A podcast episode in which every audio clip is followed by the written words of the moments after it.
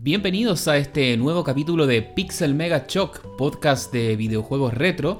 Les habla Aaron y estoy como siempre y como ya es habitual con Pepe. Hola Pepe, ¿cómo estás? Hola Aaron, ¿cómo estáis? Aquí estamos, muy bien. Bien, bien. Acá sorprendido con las últimas noticias que han, que han habido en el ambiente y la onda retro, porque en esta oportunidad vamos a hablar de un tema un poco más reciente, algo que, que pasó hace algunos días atrás, hace unas semanas pero muy en la línea de lo que nosotros hablamos habitualmente. No, es que nos vayamos a poner a hablar de, juegos modernos o juegos actuales, sino que estoy hablando de esta filtración que tuvo Nintendo, un, tema que se ha visto en, varios portales de información, hasta páginas de noticias, he visto que han hablado de esto, que se trata del Giga Leak, aunque también este podría considerarse como el segundo leak o segunda filtración de, Nintendo, ya que hace algunos meses atrás ya, ya había pasado algo, algo similar pero este de todas formas ha, sido mucho más contundente en torno a, material.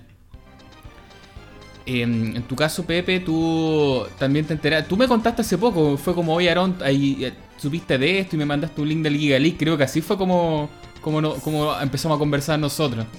Eh, yo me enteré por Twitter. Eh, empecé a ver empecé a ver imágenes de, de cosas mega raras de cosas como que nunca había visto. Empecé a ver un, un Luigi en Mario 64, empecé a ver unos gráficos antiguos de Super Mario World. Y, fueron todos juntos, pues empezaron a aparecer muy, muy rápido. Y, y bueno, después apareció una noticia oficial y, y ahí se veía de lo que había pasado, porque había sido una... Bueno, tú, lo, tú podías, tú podías mejor. Y, y oficial entre comillas, por, porque a nivel de de, oficial, esto es algo que nunca Nintendo. Muy difícil que ellos salgan asumiendo o. Me refiero de forma oficial. Me refiero a que los portales de noticias más conocidos eh, publicaron las noticias. Se hicieron eco, claro, ya se hicieron eco y se confirma. Sí, a eso me refería, que eso es como lo más oficial que podemos llegar porque conociendo a cómo funciona Nintendo es casi imposible que veamos una declaración de ellos de sí, esto es algo que, se nos, nos robaron esta información, se nos filtró, porque algo que ya hemos comentado en otros podcasts anteriores, Nintendo es una compañía tremendamente celosa de su información, ellos son como muy privados al, ser este tipo de empresa japonesa más o menos tradicional y eso ellos no son los más abiertos en, su información. Entonces, yo creo que este tema del Giga Leak les tiene que haber pegado bastante fuerte. Me imagino que ellos internamente deben estar haciendo revisiones exhaustivas de dónde habrá salido esto, por qué llegó a pasar esto. Porque igual es, un tema bastante sensible, porque a fin de cuentas no deja de ser un, robo de información confidencial de una empresa grande. Claro. Eh, Ahora, ¿de dónde sale esta información? Ahí es donde se pone interesante la cosa porque hay bastantes teorías. No hay nada oficial que diga eh, este Giga Leak, eh, que al final es como el nombre que le dio la prensa, esta filtración, Giga filtración. Eh, ¿De dónde sale? Hay teorías, pero no hay nada concreto que diga este fue el canal, de acá sale esta información. Incluso, de lo que he podido leer, se habla de que esto llevaba años ya que se había filtrado eh, porque esta información confidencial de Nintendo, más o menos partamos diciendo qué es. En, este Giga Leak lo que se filtró es información, ya sea em, código fuente de varios juegos de Nintendo clásicos, eh, material em, promocional, por ejemplo, se han filtrado fotos en alta resolución de material de. desde material que iba en los juegos, de, de cajas, se filtraron juegos en etapas beta o prototipos, que son cuando todavía no están finalizados. Entonces esto es como que hubiera ingresado a material histórico de Nintendo y si hubiese hecho una copia ya sea a un disco duro y esto lo sacaron físicamente o alguien ingresó a alguna red que tenía Nintendo abierta y pudieron hackear esta información. Pero no, no hay nada claro en este momento, solamente eh, podemos hablar de que esto es real, de que esta información es, es real de Nintendo, es verídica se ha podido confirmar con, estos códigos y todo eso. Pero de dónde sale, ahí anda a saber tú. Hay varias teorías. No sé si tú, tú, tú crees que alguna puede ser más real que otra. No sé si en ese caso, de lo que has visto tú, Pepe, ¿cuál crees tú que sería como el origen de este Giga Leak? Mm, la verdad es que no me, no me he dedicado mucho a ver de a dónde ha venido todo, pero lo que sí me he dado cuenta es que, claro, como tú dices, es una cantidad determinada de información que que estuvo en las manos de un individuo desde hace bastante tiempo y que ahora último recién se puso a disposición del dominio público en, algún lugar de la red. Y luego de eso eh, personas comenzaron a tener acceso a esta información y se comenzó un proceso como de desencriptación de esta información. Porque esta información estaba toda en, en, en un lenguaje de desarrollo de Nintendo en distintos tipos de plataformas que ellos ocupaban de eh, motores, motores de programación, desarrollo. Y lo que está ocurriendo ahora es que la gente con, con, con la ayuda de ciertas herramientas open source ha podido indagar qué es lo que hay dentro de esta información y se, han podido, se ha podido descubrir eh, material que correspondía a versiones beta de algunos juegos material eh, promocional, como tú dijiste, y así. Mira, una de las teorías que he podido leer, eh, una es que claro, que esto estaba en este, toda esta información estaba en servidores online, entonces alguien con una habilidad, obviamente ahí eh, a nivel informático, un hacker puede haber llegado a sacar esta información de ciertos servicios que, que pudo haber estado conectado a Nintendo. Otra teoría bastante interesante habla de que, no sé si tú conoces, Pepe, eh, que Nintendo 64 como tal en China nunca salió de forma oficial la consola que nosotros conocemos, pero sí salió una, una Nintendo 64 que venía en un control que se llamaba Ike o Ike, no, recuerdo bien cómo lo pronuncia, que era como un control que tú le cargabas juegos, entonces ahí eso es lo que me da risa. Al, al, meter ya como a los chinos en esta historia, ya se habla de que se pudo haber filtrado por ahí. Y, yo ya he sabido de otros casos similares donde al caer en manos chinas hay este tipo de filtraciones, así que también puede ser. Pero más por el material de Nintendo 64, porque al menos eh, lo que corresponde a esta filtración es harto material de la era de Super Nintendo principalmente y de Nintendo 64. Eso es como la mayor cantidad de, material que, que, se ha visto hasta ahora. Mm. Bueno, y esas son algunas teorías. Lo otro también puede ser algo tan básico como ha pasado ya en juego que muchas veces trabajadores de las compañías, eh, un poco como molesto, enojado, copian la información y simplemente la filtran. O sea, esta es una teoría que estoy medio inventando, pero no es nada raro. O sea, eso ha pasado otras veces. hay, hay juegos. Hay juegos comerciales, por ejemplo, estoy recordando algunos casos de juegos de Famicom, donde empleados bastante enojados con sus empleadores han llegado a poner en el código del juego, oculto, para que no se sepa, eh, así como puteada, así como este jefe que me hace trabajar es una mierda y, más encima se está joteando a esta mina. Y eso se ha visto en varios juegos, o sea, no es algo raro. Sí, es una especie de mensaje oculto en el código fuente de los juegos. Claro, así que esa teoría de que un empleado así como enojado que haya podido filtrar esta, esta información, también yo lo veo posible, o sea, no, no tiene nada de raro. Porque a fin de cuentas esta información, ese es el tema, es, información confidencial. O sea, si ustedes se ponen a pensar de que en su empresa, en sus lugares de trabajo, pueden estar filtrando información, yo creo que varios acá también empezarían a sentirse como un poco eh, nerviosos en el sentido de, uh, puede haber información confidencial mía también, no solamente los assets y todo este tema de, los juegos, de, estos betas, sino que también pueden, haber, pueden haber mensajes, pueden haber emails. Son muchas cosas las que se pueden filtrar, entonces... Información administrativa de la propia empresa.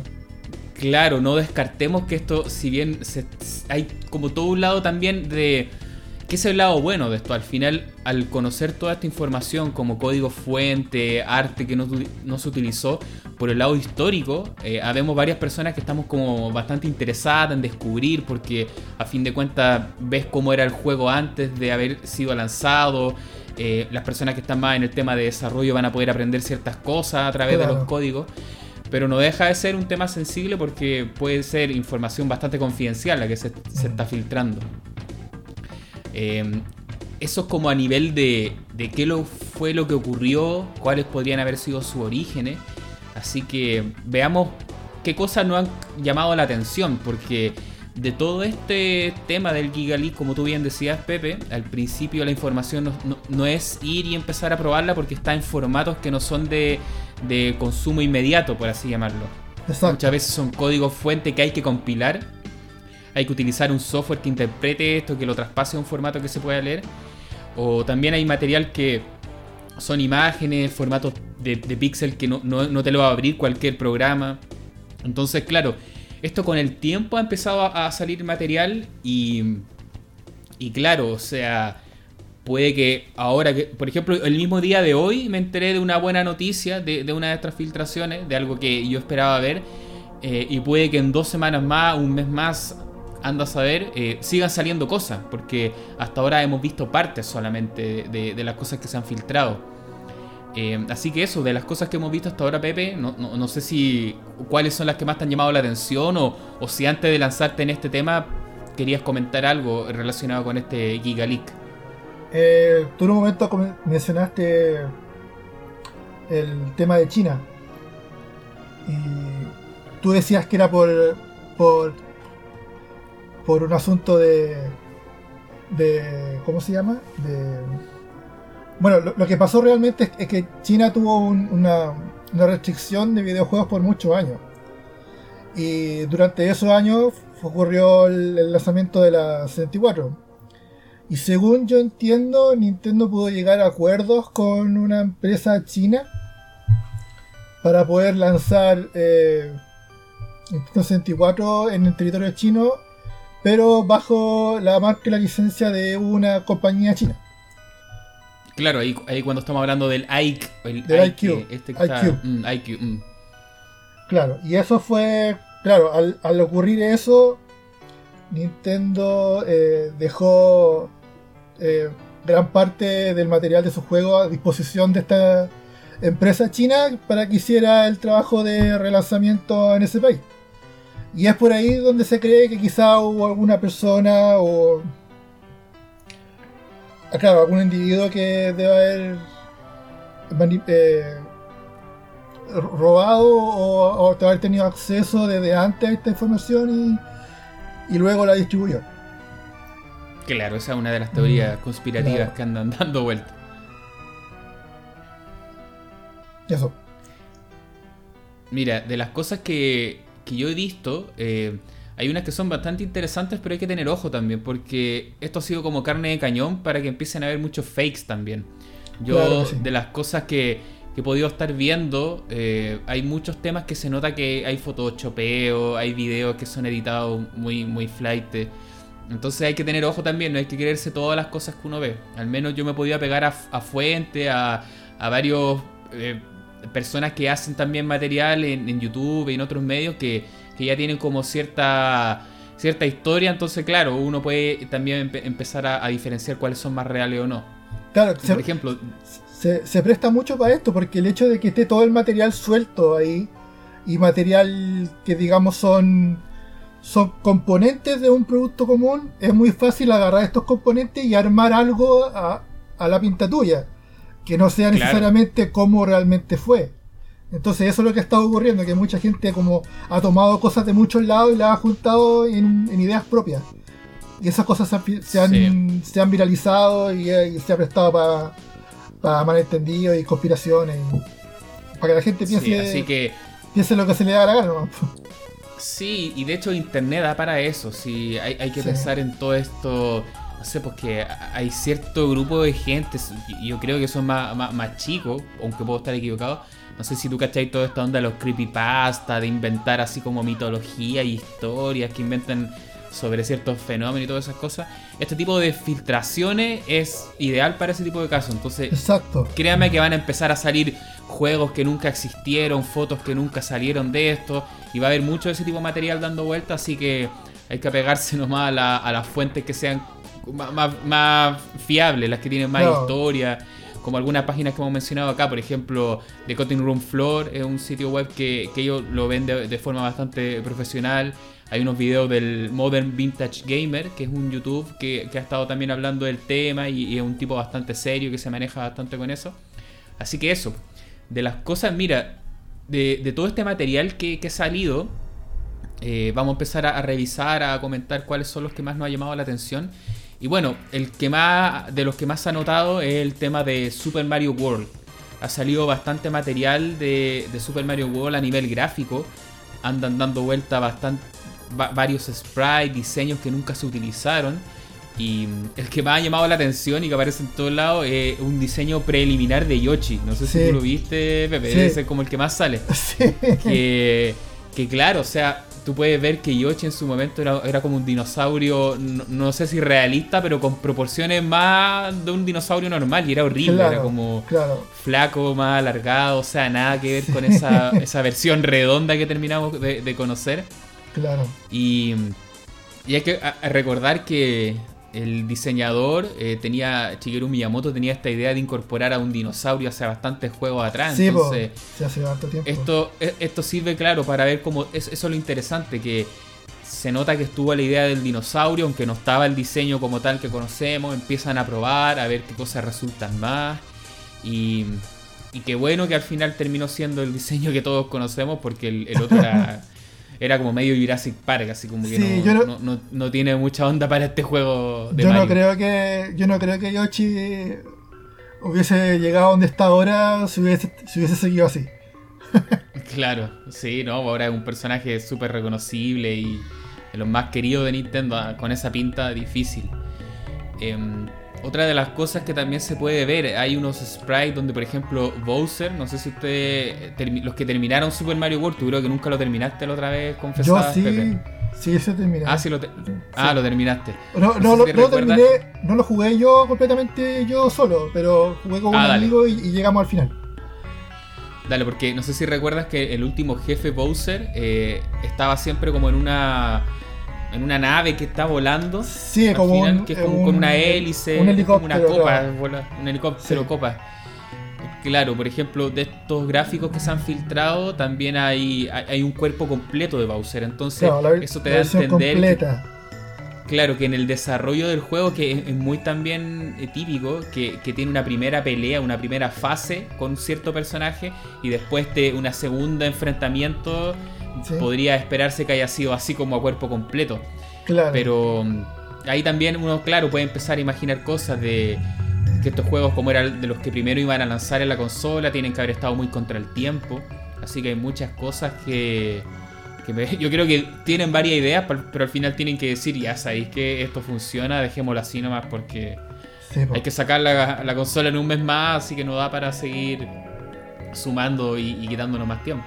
Mm. ¿Tuviste más cosas que te hayan llamado la, atención de, Mario? Respecto a Mario World, mm, no, en este momento no recuerdo más. Eh, no sé si pasamos a otros juegos, puede ser el... Se vio también, se vieron también material de lo que iba a ser supuestamente una especie de remake de Zelda 2 para Super Nintendo específicamente, específicamente pareciera que iba a ser para el sistema satelital de, Super Famicom que salió en Japón. El Satellaview. Satellaview, claro. Mm. Porque recordemos hubo hubo un hubo un par de juegos para ese sistema que se, trataban de una especie de remake del primer Zelda para la consola de 16 bits pero que fueron lanzados para este sistema satelital, que era una especie como de, de sistema de descarga de Nintendo del año 90 que funcionaba eh, a través de una conexión a modem satelital. Bueno, la cosa es que este iba a ser una especie de remake del segundo Zelda de Nintendo para 16 bits. Y se han alcanzado a ver algunos eh, gráfico de lo que iba a ser Link para 16 bits, pero no precisamente el Link que todos conocemos, pues era este Link eh, más, más, más, como de proporciones más humanas, digamos, visto de lado, como, como especie de juego de plataforma, que es el Link del, del segundo Zelda de Nintendo. Sí, claro, porque en Super Nintendo el Zelda que todos conocimos eh, eh, fue cuando ya se instauró este formato de, esta perspectiva, perspectiva como aérea, que el personaje se ve desde arriba. Eh, y, claro, también existe un remake para el Satellite View, como bien tú dices, que, era también similar a este estilo. No, hubo ningún Zelda con esta vista lateral, por así llamarlo. Que es el que mencionas tú, que, que es un sprite que se ve, claro, bien trabajado. Y ahí uno da para pensar inmediatamente, claro, quizá era un remake del, del Zelda 2 de NES que todos conocimos. Sí. Antes de que pasemos a, otro juego, mencionar que también de Mario, no sé si tú alcanzaste a ver, hay unos sprites que son bien raros que no, que no se sabe de qué juegos son, pero al final están en todo este material. Y ahí también es, curioso este tema de, hablar de, material también privado, por así decirlo, porque hay, una imagen que se nota que también está en diseño 16-bit sprite, que es como una especie de hotel, no sé si lo viste tú, que hay varios personajes. Y está, está, por ejemplo, es una versión un poco más adulta, se ve poco. Pero por ejemplo está Toad, este personaje que es como un, hongo, está fumando un pucho, está en una, en una habitación, está la princesa Peach con Bowser, así como que vienen saliendo de un hotel, algo así. También está Mario que se ve como que no tiene ropa. Entonces a mí me tinca que, que también en este tipo de material tienen que haber broma y cosas internas de los diseñadores. es decir, que este tipo de material no necesariamente iba a ser para algún juego. Puede que hayan sido, claro, así como desafío y cosas que se, hacían entre ellos. Entonces ahora llama mucho la atención. No, es que pensemos, ah, iban a hacer un, un Hotel Mario, pero en serio, así como un simulador de hoteles. Igual que eh, lástima que se filtren estas cosas porque que, que, lástima que se filtren este tipo de cosas porque de repente pueden significar no sé, pues chistes internos del equipo y, de algún modo se filtran, no sé. a mí me daría mucha pues, vergüenza.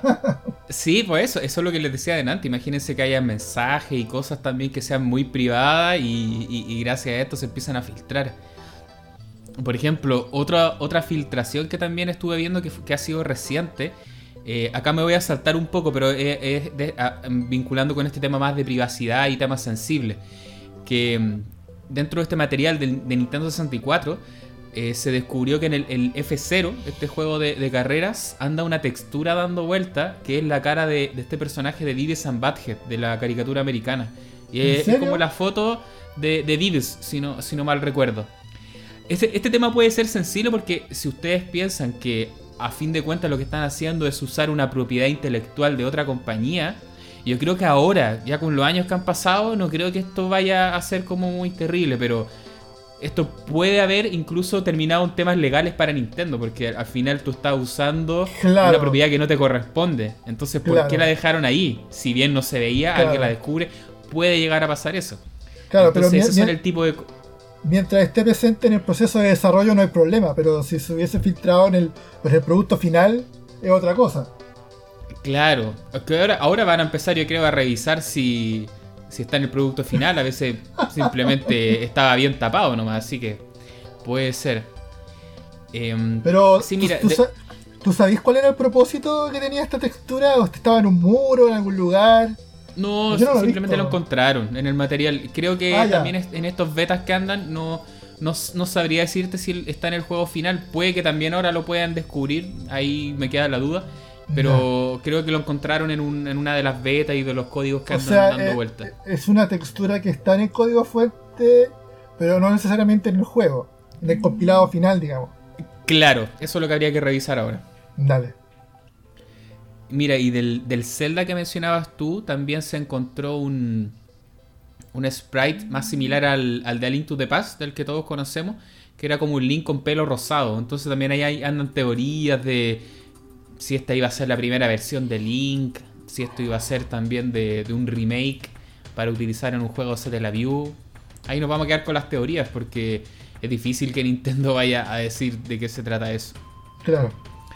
No olvidar que también Nintendo es de las compañías que, que son más sensibles a, personas que suben material en YouTube y, tienen como un equipo de abogados bien, bien hincha pelotas que empiezan a hacer demanda y te bajan material.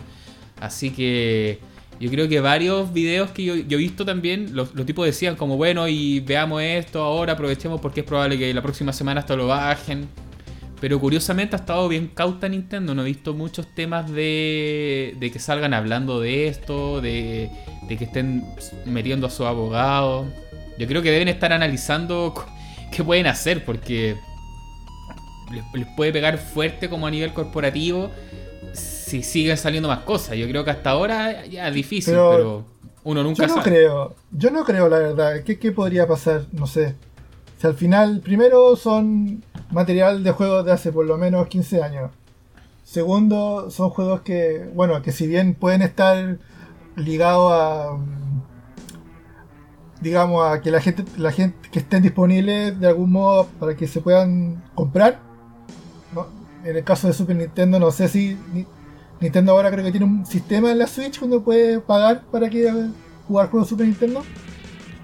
Sí, Me refiero sí, a que- también que- tiene un sistema. No, no es tan robusto como el que estuvo en Wii, no es como la consola virtual, Claro. pero sí ellos tienen también una, una versión de juegos clásicos. Claro, lo que quiero decir es que eh, tratándose de juegos que todavía están, eh, que todavía le significa lucro a Nintendo recibir dinero de esos juegos, podría ser más complicado.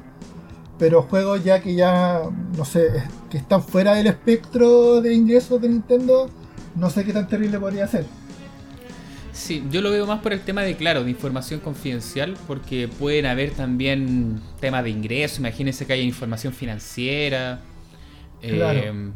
y también en la primera filtración que hubo no, no fue tan de juegos, sino que se filtraron hartos códigos fuente de, de BIOS de consola eh, y de sistemas de protección. Entonces, Sí, yo creo que por Por ahí es eh, súper más complicado. Claro, por ejemplo, a nivel de. Igual son consolas antiguas, pero uno nunca sabe. A nivel de Wii, por ejemplo, de Wii U, que se filtren eh, temas de seguridad. Ahí también puede ser más, más complejo el tema, porque todo ese material al final está con copyright. Si ustedes usan emuladores, se habrán dado cuenta que cada vez que uno tiene que usar un BIOS, una BIOS, siempre también uno no, no te la dan, sino que uno tiene que conseguirla porque ese es material protegido. Y ahora, Sí, claro, el- estar los códigos fuente, Claro, ya el- el- van a empezar a, a poder hacer como ingeniería. e- e- Este nombre que tiene cuando tú haces como al revés, No, inversa. Ni, ni siquiera, ni siquiera, porque el hecho de que tú tienes código fuente no tienes que hacer la escritura inversa, porque ya está hecho. Ya, ya tienes acceso al código. Sí, Entonces sí, tú, podrías, claro. Tú podrías perfectamente crear una Wii nueva, desde cero, desde la- porque ya Claro. la ingeniería, la ingeniería Sí, completa Mm. en el código.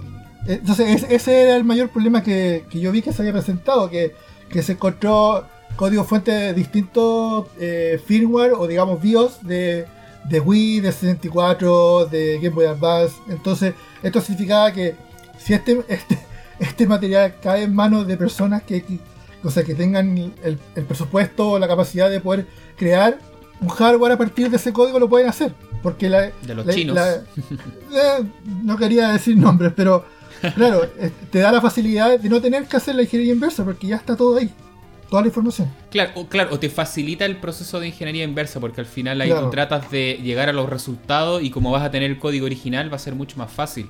Exacto. Eh, puede que, por ejemplo, acá se vean beneficiados los desarrollos de, de FPGA que se están haciendo ahora.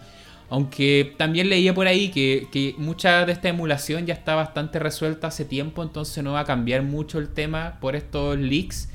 Pero uno nunca sabe. Al final claro. puede que estas cosas terminen por afinar, dar más detalle, eh, el tema de la seguridad también. claro. Así que yo creo que eso, va- vamos a seguir teniendo noticias de esto para, para un rato más. De este material, no sé qué otras cosas también hay, hay podido ver, Pepe, que te ha llamado la atención. Mucha y bastante, porque podríamos hablar de, Como cuál, lánzate con uno. eh, me llamó la atención lo- los gráficos que se descartaron para el, para el Star Fox 2. Que, Claro. que había bastante material eh, de arte que se descartó para el juego final. eh, retratos de los personajes que no se ocuparon, expresiones, diálogos, eh, gráficas de, de menú. Eh, recordemos que el Star Fox 2 fue un juego que originalmente fue cancelado para la, la Super Nintendo. Y era un juego que, que claro, que estaba listo prácticamente. Estaba casi listo, prácticamente Mm. listo. Y entonces es un juego que tiene toda una mística alrededor que, que no se sabe bien por qué se canceló y, y que ahora recientemente lo incluyeron en la Super Nintendo Mini. Entonces es un juego que ha estado bastante en boga y ahora aparece en todo esta, este, este material material nuevo del juego. Igual yo creo que es fácil asumir por qué se canceló ese juego. Sí, digamos, en cuanto a asumir, sí se puede, pero.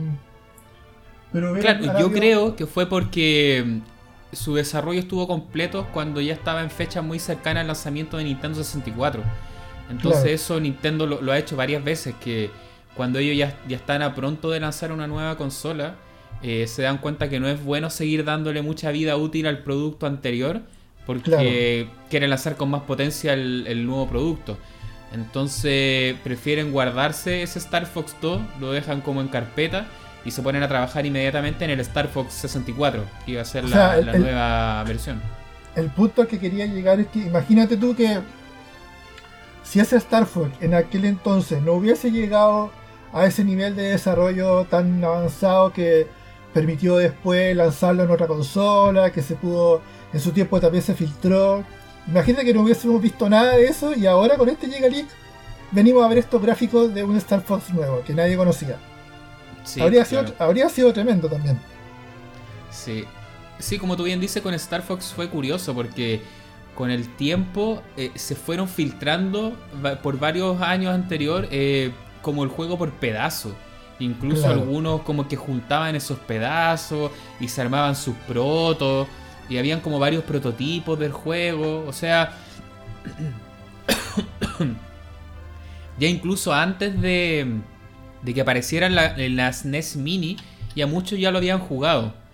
Pero mm. esto correspondía porque andaban varias protos. Entonces al final Nintendo como un gesto de, de, ya este es el juego que todos querían conocer. Y al final lo lanza de manera oficial y, claro, ahora venimos a, conocer cosas que, nunca se vieron antes, o sea, material que, no se alcanzó a usar, eh, como tú decías, hay harto gráfico, así que ha sido bastante interesante.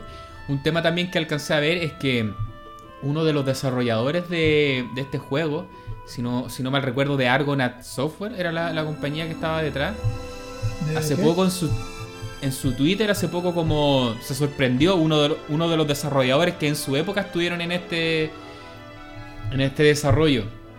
Y sorprendido así como, oye, ¿de dónde encontraron esto? Decía, hace como 20 años que no veía esta herramienta. Porque aparte de gráficos, eh, sonido y cosas, también se filtraron herramientas, software que utilizaron las compañías cuando estaban ah, creando este juego. Sí, y el tipo estaba así súper sorprendido, así como, oye, ¿de dónde sacaron esto? imagínate, cuando Nintendo trabajó con Argonauts, eh, creo que estos tipos tuvieron que trabajar en plataformas que eran que eran de Nintendo, no eran de ellos, eran ellos trabajaban con su con hardware de Nintendo, con hardware de, desarrollo de Nintendo y con software de desarrollo de Nintendo. Entonces, ellos después que una vez terminaban el juego, ellos entregaban todo, ellos se quedaban sin nada. No podían quedarse ni con información, ni con el hardware, ni con nada. Entonces, claro, una vez que termina el producto, ellos se desligan completamente y claro, con el tiempo se olvidan de las cosas. Pues. Entonces, el hecho de que ahora haya, hayan reaparecido estas herramientas y este material de haber sido como un poco nostálgico para, estos, desarrolladores. Sí, claro. O, claro, puede que hayan sido también desarrollos que hicieron ellos, pero no hay que olvidar que al final ellos trabajaban para Nintendo. Entonces, como funciona en muchos rubros, al final tú todo ese trabajo que estás desarrollando no, no es para ti porque a ti te están pagando para hacérselo a una empresa. Entonces ellos, claro, después te dicen, ok, pásame todo el software, todo lo que hiciste, y ahí a, adiós software, ya, ya no lo puedes ver de nuevo. Es como que tú en, tú, en, tu trabajo trabajas con un computador, con un programa, y después, después no sé, te, te va de la empresa, tienes que entregarlo todo. No es tuyo. Claro. Oye, a propósito de esto que estábamos hablando, eh, estaba recordando también que esto de, esto de Nintendo habla bien y habla mal de la compañía. Habla bien en el sentido de que es, interesante ver cómo ellos resguardan y tienen esta información. Eh, y la parte mala es que, que se haya filtrado, o sea, a nivel de seguridad. Porque mm. han habido casos bien bullados, como bien famosos, de, de compañías igualmente importantes, igualmente conocidas, que han dicho que, ya no tienen acceso a los códigos de fuente, que los perdieron. Y, ha pasado con varios juegos. Por ahí he escuchado, por ejemplo, de, de, unos Sonic, de Sega, he escuchado de, de unos Final Fantasy, que, que son juegos que se hicieron, claro, hace 10, 15 años atrás, y ahora que los quieren hacer como, por ejemplo, un remake, algo. Y oye, sabéis que pucha sería bacán tener el código, pero en verdad ya no lo tengo, lo perdí, son tantos años. Y así ha sido, o sea, en, varios o casos. Está o está y una versión incompleta. Una versión muy beta, muy, muy preliminar. Claro, entonces cuando uno ve, eh, yo de, este material he visto algunas cosas y cuando tú ves el código de varios juegos de Nintendo, cómo está escrito, ordenado, tienen copyright, fecha de cuando partió este proyecto, o sea, igual interesante ver eso, por ese lado de, cómo la empresa se le da esta importancia a mantener la información, a, respaldar y que se haya filtrado eso como otro tema. Pero claro, está bueno eso. Mm. Los cuatro son fascinantes porque te permite a uno eh, como meterte en cómo era el, el mundo del desarrollo en esa época. Claro. Las herramientas, cómo se trabajaba en, el sentido de que el empleado trabajaba la información, la entregaba. El caso de Argonauts, digamos que era una empresa externa que ellos contrataban. Claro, ellos hacían su pega, su, su trabajo era brindarle este talento ellos hacían el material, lo entregaban y claro, de ahí desaparecían. Vamos a seguir eh, viendo filtraciones y otras cosas que, han salido de Super Nintendo. Pero yo creo que, hay dos que son como la, guinda de la torta, por así llamarlo. Que son como los juegos y los casos que más se han visto durante estos días. Y primero quiero hablar de esta versión beta de el, Yoshi Island. Ya ya se compiló eh, una versión que tiene bastantes cambios y por lo que he visto, mira, yo no me he puesto a jugarlo así como personalmente, he estado viendo mal el material, pero por lo que he podido ver, el juego está... Sí, sí, he visto que se puede jugar y creo que está bastante acabado. O sea, es como. Oh. Creo que están todas las etapas, puede llegar hasta el final. Puedo estar equivocado, pero al menos eso es lo que he visto hasta ahora.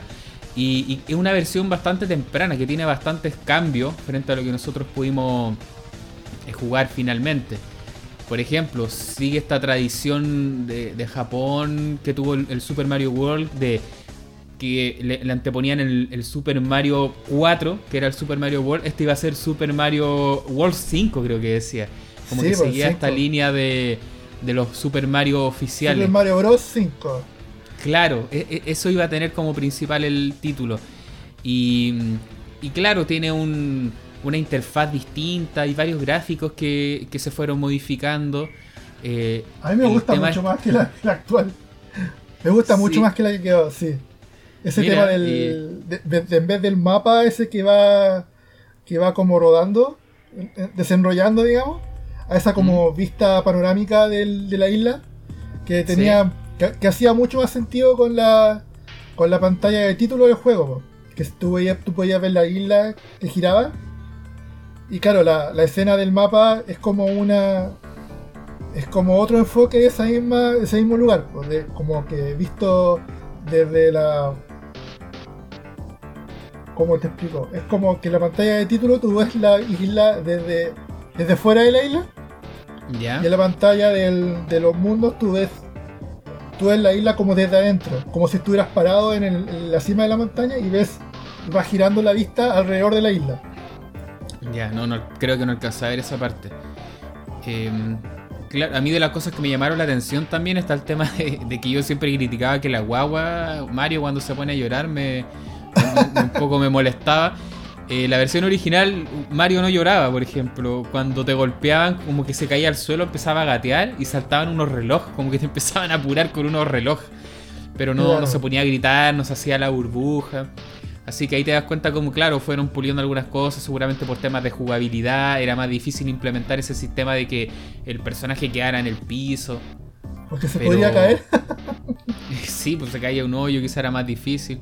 Y al final lo solucionan con esta burbuja que, se sigue ocupando en la, en la, saga de Mario, porque en los New Super Mario, cuando a ti te matan o te, te golpea un enemigo, eso, y estás jugando a dos players, también está este formato de la burbuja, como que les vino a solucionar bastante, bastante este tema. Yo la beta que estuve viendo, el prototipo del Yoshi, también se nota que no tenía la, música finalizada y, en muchos casos ocupaba música del primer Super Mario World. era como ah. raro, era raro ver este Yoshi Island con música de, de Super Mario, pero a nivel jugable, las etapas, se ve que está bastante avanzado el juego. O sea, yo estoy esperando un poco, como andan varias cosas dando vueltas, a ver que, que ya se libere una versión como ya un poco más curada, que alguien diga, mira, este es el ROM que, que está más avanzado y ahí como que me quiero lanzar porque deben haber muchas dando vueltas y... O sea, avanzado entre comillas sin terminar. claro, sí. Si al final estos prototipos, estos como early builds, son todas estas versiones que muchas veces estaban para exposiciones, para estos como E3, la Tokyo Game Show, ahí es donde se, utilizaban estos juegos. Claro, para, para promoción. Claro, para promoción, o a veces se lo mandaban a revistas también. Hay, hay como muchas funciones que les daban. Y, al menos este se ve que estaba en una, una versión bastante acabada. Yo creo que fue un tema más de diseño que le dieron una vuelta. Algunas cosas mejoraron, otras. A mí también me gustaba cómo se veían algunas cosas en el, en, el, en este beta. Por ejemplo, recuerdo que el mapa este estático, no el de la isla, era más colorido también en esta versión mm. Early Build Beta. Eh, eso es lo que alcanzaba yo en el Yoshi Island. No sé si tuviste otro detalle, Pepe, algo mm, más que mencionar. No, no, recuerdo más. Más que el tema del mapa, que fue lo que más me, me llamó la atención. Dale, y, y, el otro juego que quería mencionar yo, que son como estos, estas como eh, dos, dos, que más resaltaron como de las cosas que se filtraron eh, es un prototipo o una beta de un juego que hasta ahora se conoce como Super Donkey. Ese es como el juego, el, título que se le da a este juego. Que curiosamente es muy similar al Yoshi Island, tienen harto en común. ¿Lo alcanzaste a, ah, a, revisar? Visto algo. Ya, sí.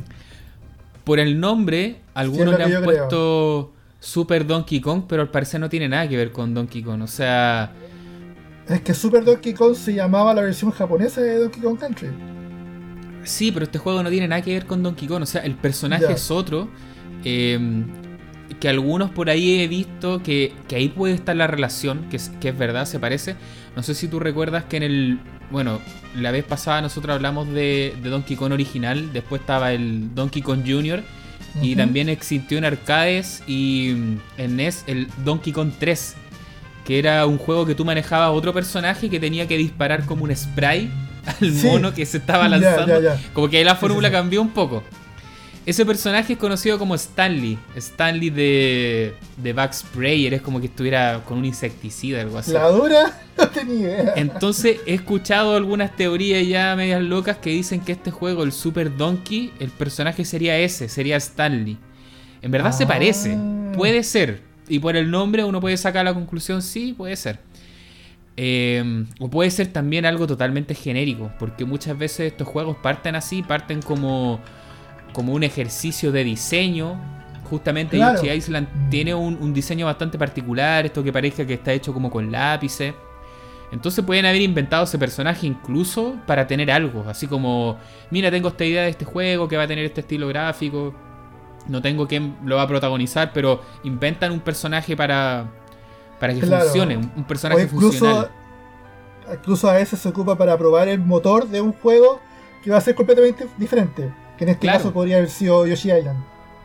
Claro, de, hecho el juego se parece mucho a Yoshi Island a nivel gráfico, tiene varios elementos, incluso hay unas plataformas, algunos sprites que, se nota que en Yoshi Island lo, lo terminaron de utilizar, pero al menos el personaje es totalmente distinto, la mecánica... Y, ese es un juego que está totalmente sin acabar. A diferencia de esta beta del Yoshi Island.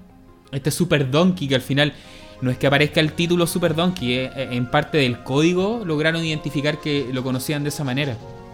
Así que ese va a ser como uno de estos juegos que van a quedar yo creo en la historia para, para diferentes ideas, diferentes suposiciones. Quizá algún día alguien de Nintendo pueda dar en alguna entrevista pero va a ser algo muy así como a la pasada. No, creo que vayan a, poder confirmar algo como de una mm. manera muy, muy abierta.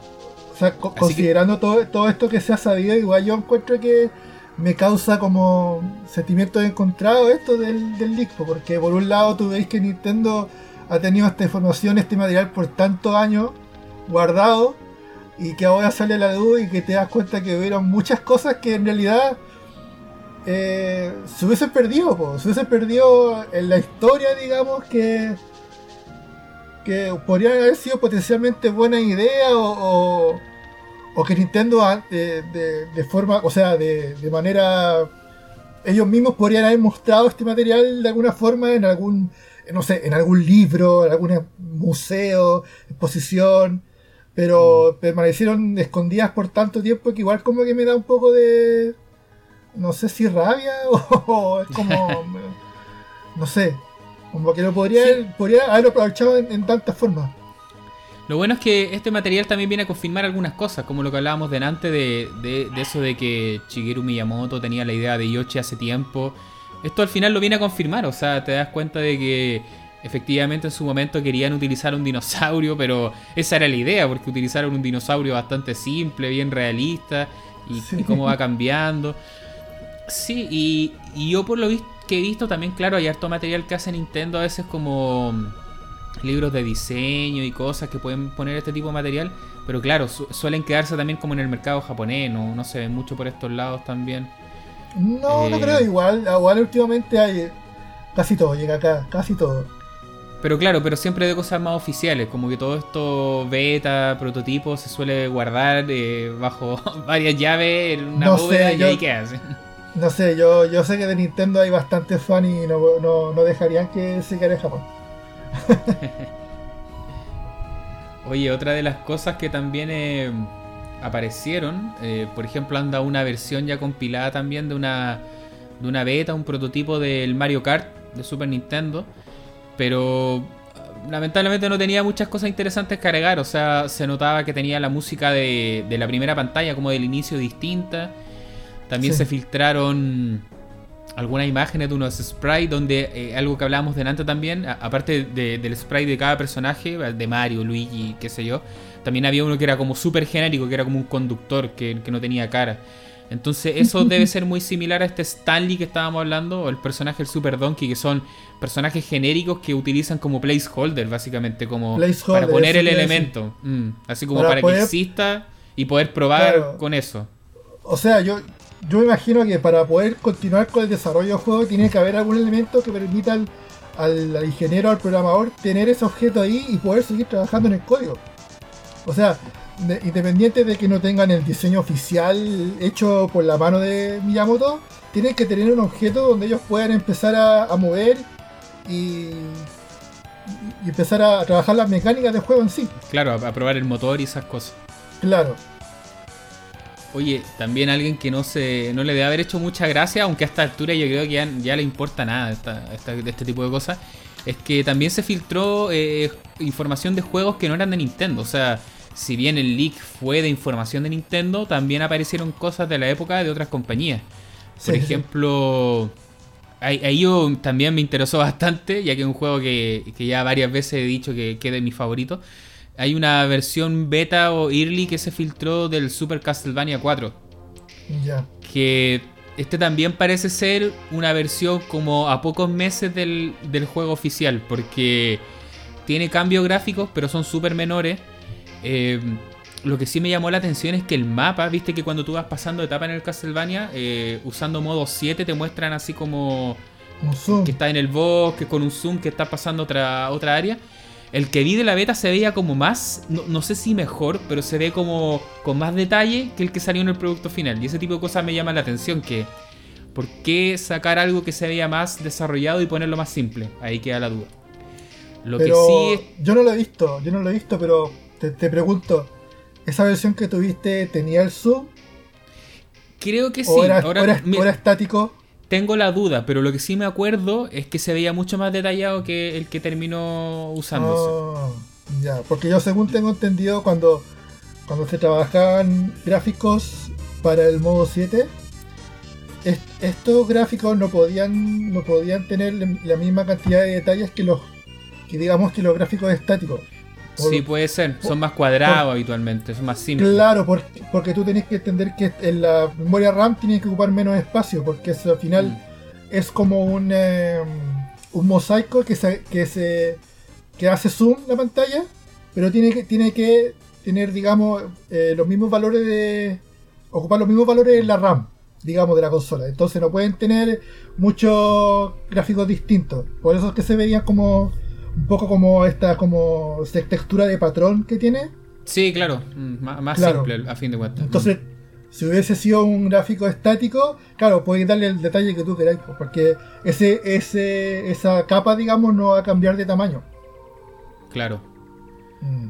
De los detalles que también alcancé a notar en este Castlevania, en la música se nota que también estaba. No, no es mala tampoco, no es que sea más mala, sino que es un, un poco. Eh, como que se nota que le faltan algunos elementos por cerrar. Ya. Pero también le da una, una nueva versión. Entonces, eh, eh, si tú uno busca en YouTube, eh, ya, ya alguien subió la banda entera, com- la banda sonora completa. Y es como Super Castlevania 4, Giga League, Beta, y, y la vas a encontrar. Y es bastante interesante porque, claro, se nota que algunos temas les faltan como algunas pistas, le faltan alguna, algunos arreglos, por así decirlo. Pero igual es interesante conocer esta, estas versiones. Claro. Porque, como te decía, se nota que este juego ya estaba casi listo. Ya.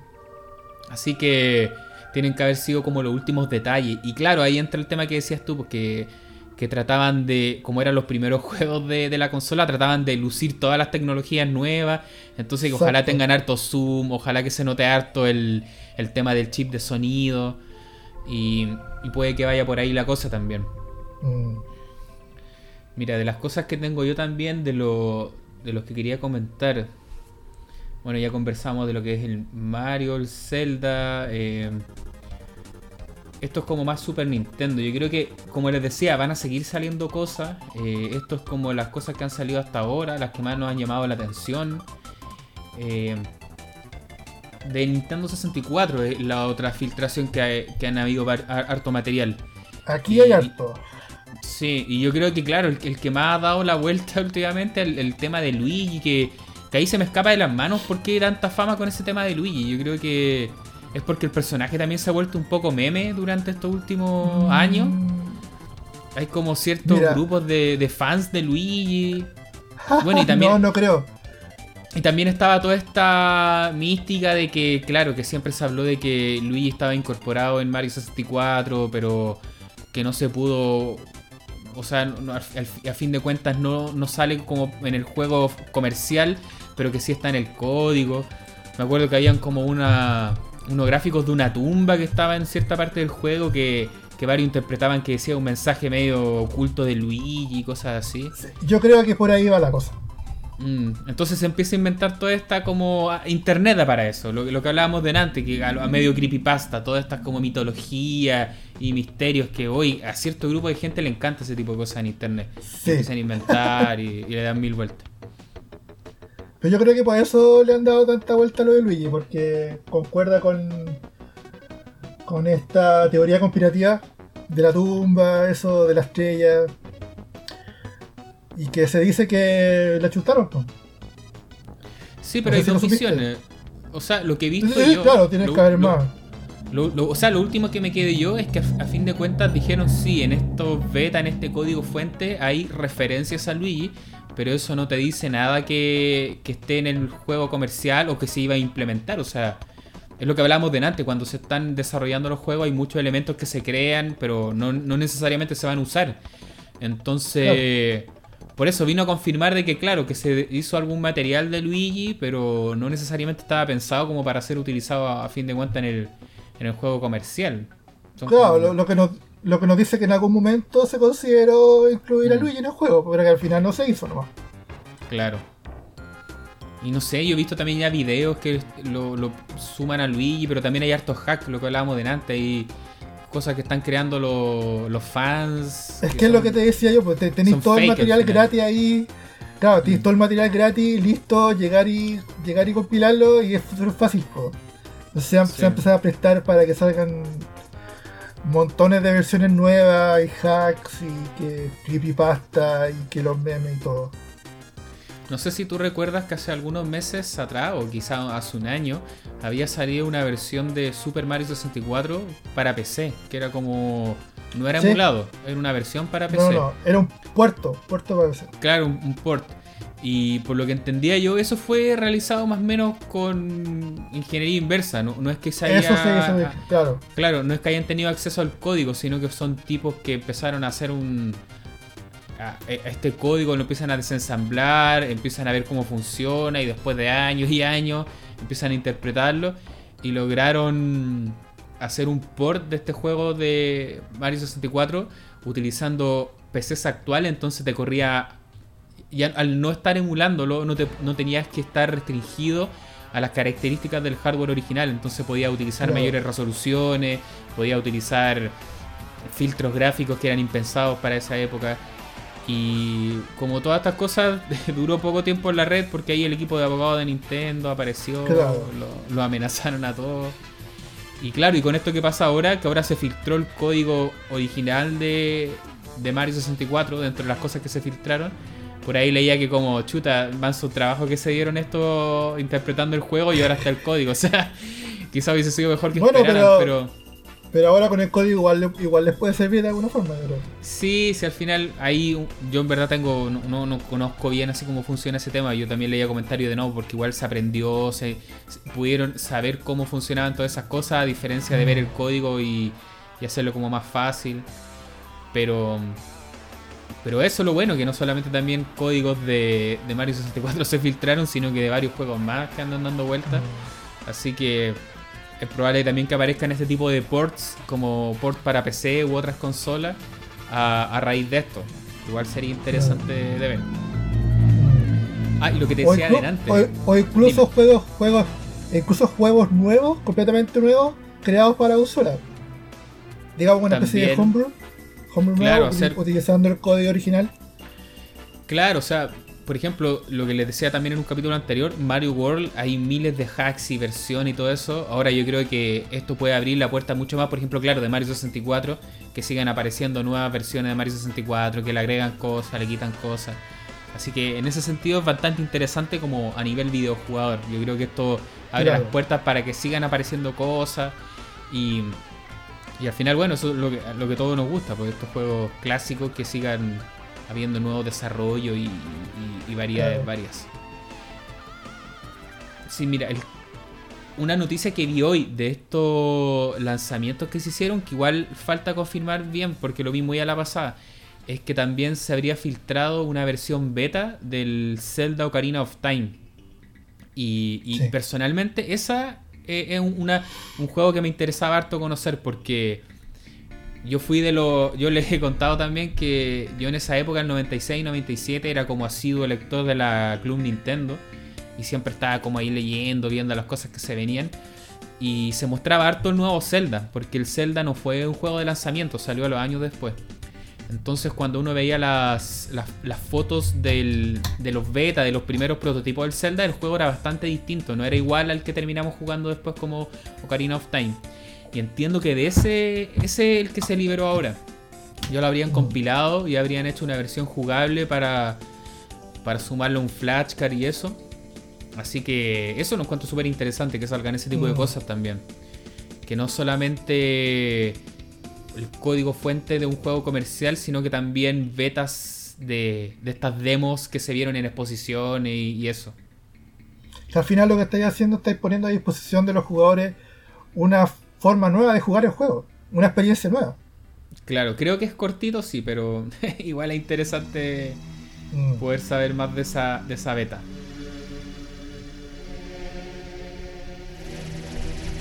También supe ah. que habían, habían encontrado el código fuente del, del puerto de Super Nintendo de Doom. No, pero eso entiendo que, que, lo liberó el programador hace poco. Fue distinto el caso. Ah, sí. Ah, no, tiene, no, tiene nada que ver con Nigali. Ah, no, no, sí, porque creo que mm, el juego Doom, claro, la versión de Super Nintendo fue hecha como por un desarrollador independiente, así como contratado por ID, por, no me acuerdo quién habrá sido, que fue el mismo programador del Blem, del Blim, este emulador de, PlayStation. Entonces, claro, hace, para Drinkas, para PC. Entonces, claro, hace rato PC, eh, eh, el código fuente original de Doom, como que lo liberaron entonces ahora lo que hizo este programador fue que liberó él su código de, la versión de Super Nintendo, por lo que, por lo que entiendo. Sí, y, le hicieron estos cambios que decías tú, que hace poco lo estuviste jugando, que pudieron mejorar el control. Sí. Sí, buenísimo. Mira, otras cosas que he visto también del, de este Giga League, lo, lo que comentábamos delante, que sea aparte de códigos de juegos, de betas, también se ha filtrado como assets, información que era parte de los juegos. Por ejemplo, una que me llamó bastante la atención es, no sé si tú jugaste alguna vez el Star Fox 64. Sí. Que constantemente se estaban comunicando como por radio los personajes, pero las voces... Claro, son como comentarios que, que interactúan con, con lo que hace uno, digamos. Claro, pero estos comentarios, al ser un cartucho de Nintendo 64, no había mucho espacio, estaban súper comprimidos. Entonces se escuchó súper Claro, claro. bajo el agua. Pero igual le daba un encanto, porque como estaban hablando como por una especie de radio, igual ya estaba bien. Y No, pero yo encuentro que se escuchaba bien, se escuchaba bien, pasó súper... O sea, para hacer un cartucho de 64, eh, la Sí. calidad del audio era bastante buena. Claro, pero de las cosas que se filtraron ahora están esos audios, pero en calidad como HD, así como la Claro. grabación es original, La- la- entonces se, se La grabación original es de los... Sí, Sí, sí, están buenísimos. Y, y claro, también estaba viendo que se filtraron assets como.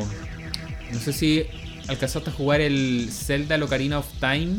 Cuando tú llegabas al pueblo, no, no utilizaban modelos poligonales en cierta área, sino que utilizaban esta tecnología como los Resident Evil, que era poner como fondos pre-rendereados. O sea, eran como fotos sacadas de modelos poligonales de estos computadores como Silicon Graphics Sí. y eso. y encima Y- de eso estaban los polígonos de los juegos. Eso. Entonces, esos render que se utilizaron, ahora estaban también como uno- unas fotos súper alta resolución y era Oh. igual así como, oh, buena, porque uno veía una cosa mucho más pixelada, ¿cachai? Mm. Mucho más, más simple. Así que ese tipo de cosas igual es como interesante verla. Yo creo que van a seguir saliendo también material de esa índole. Yo creo que ahí le estáis poniendo en bandeja el material a la gente para que hagan el puerto de PC de Ocarina of Time. Sí, estaría bueno. Porque Mm. ese juego ya tiene una versión para 3DS, pero ese fue como un port hecho de nuevo. O sea, no, no es port, es como una especie de remake. Sí.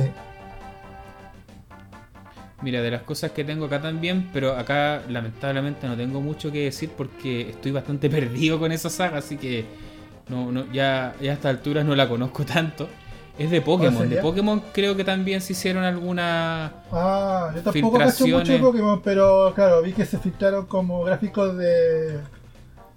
de monstruos nuevos que no salieron. Sí. Yo fui bien fan de Pokémon en su momento cuando salió el primer juego. Ya.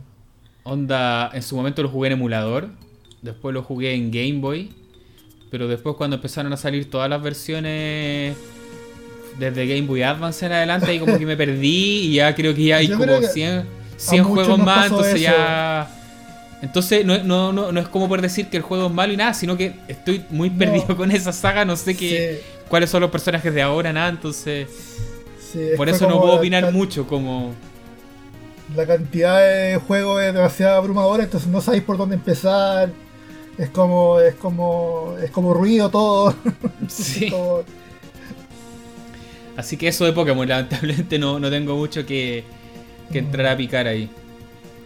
Y mira, y de otra de las cosas interesantes que también, eh, bueno, esto a nivel de Super Nintendo, habían como una especie de... que no alcanzaban a hacer juegos, eran como unos demos. Hay uno que es protagonizado por Mario, que es como demo súper rudimentario también de, de plataforma. Y había uno que era medio similar a, a Pilot Wings, que es como modo 7, volando, como una especie Sí, de que, hubie- que hubiese demo sido técnica como- mm, de, de la idea que querían utilizar que en parecería ser como una especie de prototipo de demo técnico de la tecnología del modo 7 para el Pilot Wings. Claro.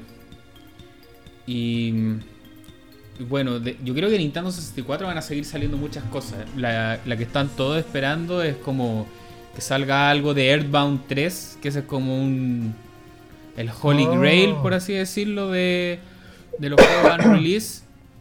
Porque este, de este juego también en la revista, lo que te contaba yo, en Club Nintendo mostraba mucho de que iba a ser un juego de, de Disc Drive, se veían muchas fotos, pero después se canceló y no se supo más y hasta el día de hoy como que los fans están Sí. esperando poder Lo mismo ver con más de ese el- juego. Lo mismo con el Final Fantasy que iba a salir para 64. También me gustaría ver algo de eso.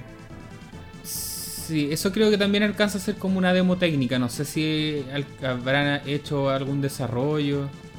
Mm. Porque claro, entiendo que se hizo algo con los personajes de del Final Fantasy El 3. Claro, Oh, del 6. no, Es, que el, el Sí. verdadero 6, sí. Sí. Así que eso es como lo que he visto yo a nivel de, de Giga Leak. Eh, queremos Hasta ahora. conversar. Sí, hasta ahora. Aprovechando este tema, queremos con- conversar y comentar algunas cosas de, de esto de, de- de los prototipos, de, de estas versiones beta, de early builds, de juegos que se han cancelado, de juegos que se han filtrado, porque hay varios ejemplos a lo largo de, de la historia que podemos considerar de, mm, de juegos que, que son bastante interesantes conocer, que por X motivos se cancelaron y con el tiempo aparecen filtrados, como esto que ha pasado ahora, o hay unos que nunca Claro. se filtran y estamos varios esperando ahí como, "Oye, ojalá pase algo. Y, Claro. y bueno, esto lo que vamos a conversar ahora va a ser como una pincelada, porque en verdad hay muchos casos, no podemos abarcar todo. Y yo creo que los ejemplos que tenemos son como que lo- los que nos pegan más personalmente, porque justo me tocó vivir la historia, estuve más o menos interesado en, en ese título en particular. Pero eso es lo que queremos conversar a, a continuación. A, no ser, a, no- a nivel del Giga League, no sé si tú querías aportar algo más, Pepe, como sumar algo No, más a yo creo que estamos bien. No, yo creo que estamos bien. Es como es que no hay más tampoco. Mira, yo creo que las cosas que conversamos es eso, lo que decías tú, es lo que hasta ahora se ha visto. Eh, esta filtración, como, lo- como les decía en resumen, es bastante interesante como para el nivel histórico, de preservación de material, pero también puede ser un poco peliagudo para temas de, de privacidad, de seguridad. Sí. Entonces que no Sí. sorprenda si, si Nintendo empieza a utilizar su abogado. Em, yo creo que... Igual a, a veces lo que pasó hace poco también empiezan a asustarse mucho de que, oye, guárdenlo porque lo van a borrar y eso. Yo creo que una vez que está en internet la información ya es como imposible que lo borran. Sí, no sé si tú sí. recuerdas que hace un tiempo atrás, eh, a nivel de Nintendo también comenzó como una redada con los sitios de ROMs. Porque Mm. hubo un tiempo que era muy fácil bajar ROMs. Tú te metías como a Emu Paradise, Room Paradise, Room Hazard, como ese tipo de sitio y estaba todo. Y tú te metías y bajabas. Y- Ah, ahora es igual de fácil, solamente que ya no está en un lugar, está en otro. Sí, pero eso, hubo un tiempo que Nintendo empezó a ser bien hincha pelota, otras compañías, y empezaron los sitios a bajar toda esta información. Pero oye, o sea, era tema de meterse un torrent y te bajabas todo el ROM set y chao con esas páginas, o sea... Por eso yo veo hartas como advertencias de, oye, hay que bajarlo porque lo van a sacar. Y, y de verdad yo creo que es muy difícil que algo, algo desaparezca de internet a esta altura. O Yo sea, sí. o lo van a sacar de ahí, pero al otro día va a estar en otro lado, ¿no? Sí, a- a- quizá de las fuentes más oficiales, por así Claro, decirlo, te lo terminan pero- sacando, pero siempre va a estar claro. el torrent, en otro sitio de un Claro. peer-to-peer. De la internet no va a desaparecer. De las internets no desaparece, lo que ya se subió, ya, ya se compartió, ya, ya está en todos lados. Así que nada, pues yo espero que ojalá se puedan seguir viendo cosas interesantes como, como este tema de juego beta y, y temas de desarrollo. Yo esperaba, yo, yo tenía como, dentro de las cosas que quería ver era el tema del Zelda, que ojalá se liberara una beta en Locarina y justo hoy día vi la noticia, entonces como, guau, ya, ya no tengo que decir de cosas que me gustaría ver por ese lado del Giga League. Y, y lo del Earthbound, yo creo que eso es lo que están esperando varios también, a ver si se libera algo de Earthbound y, y otros juegos. En Nintendo 64 hubieron varios desarrollos, pero como era caro desarrollar, muchos se, se terminaban congelando porque recordemos que en Nintendo 64 había que hacer un cartucho de chips físico, todo eso, mientras que en la competencia tú tenías que hacer un CD. Entonces muchos desarrollos que empezaron para Nintendo 64 eh, se cancelaban o se terminaban traspasando a, a otras consolas como PlayStation. Entonces Claro. deben haber muchas cosas de esa época, no solamente de Nintendo, sino que de otras compañías. Y esperamos que se vayan también liberando y ese tipo de cosas.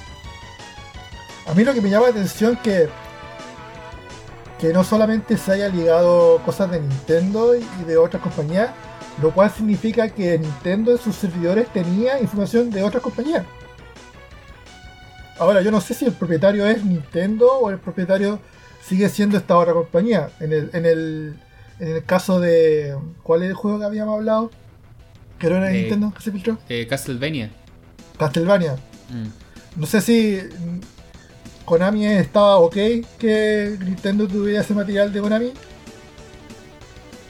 No, es que claro, qué tan legal pues eso. Es que acá no lo estaban comercializando. Yo creo que ellos lo tenían en, en sus archivos porque a fin de cuentas estaban utilizando un hardware de Nintendo. Claro. Entonces seguramente por temas de desarrollo, apoyo, prueba.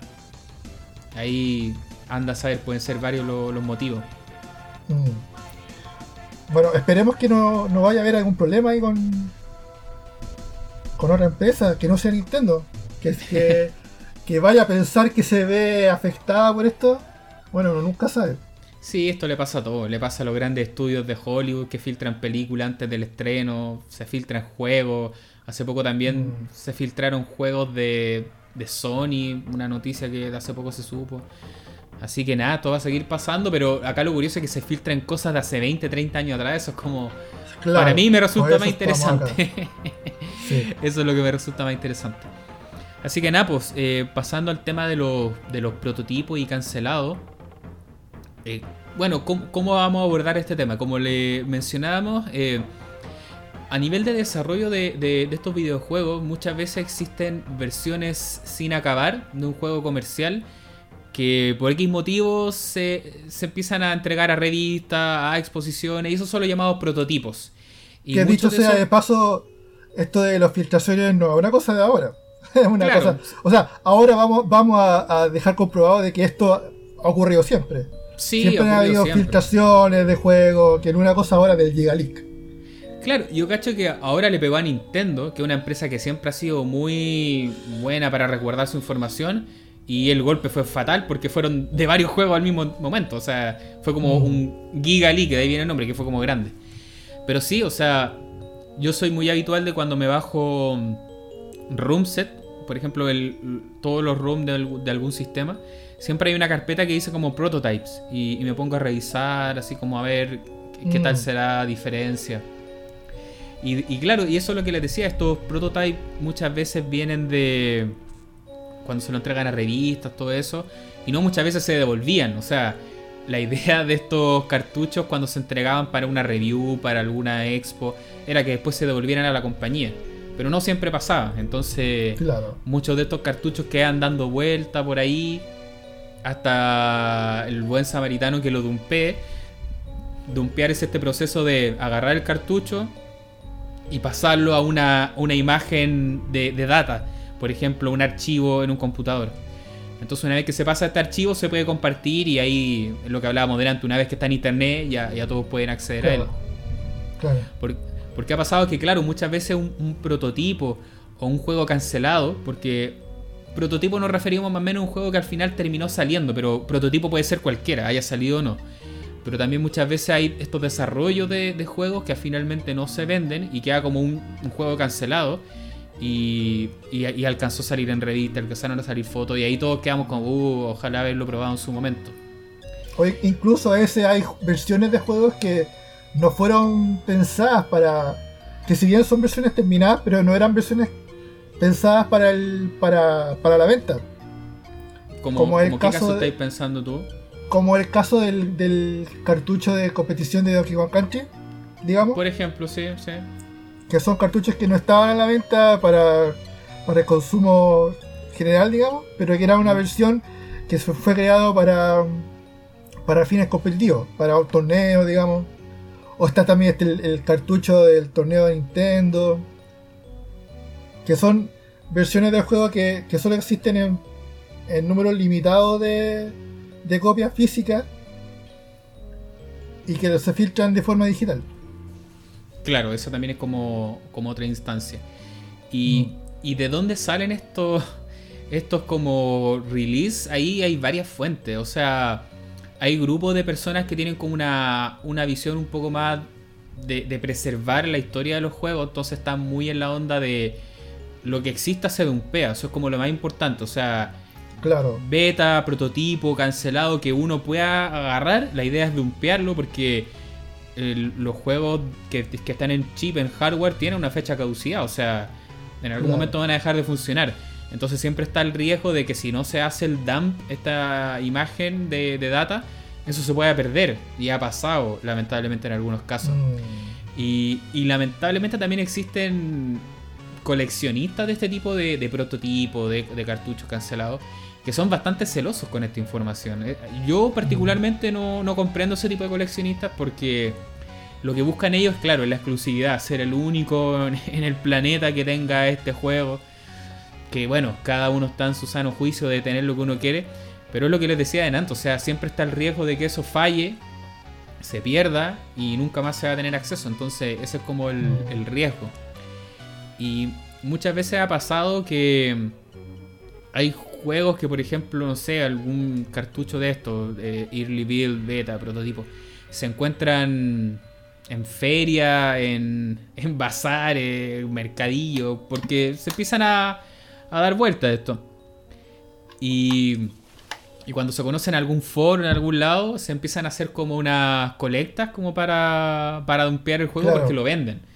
Como, imagínate que no sé, pues tú encontrás un juego yo encuentro un juego, entonces digo, oye, este juego hay muchos que están detrás de él, entonces yo lo vendo, pero a, qué sé yo, 100 mil dólares. Entonces entre varias personas de algún foro hacen una vaca, una colecta, y se le paga al tipo porque le entregue ese juego a, a alguien, el cartucho, se dumpea y ahí al final varios más terminan por poder disfrutarlo. O sea, hay casos de juegos que se sabe que están en manos de ciertas personas, pero que no quieren soltarlo, por así decirlo.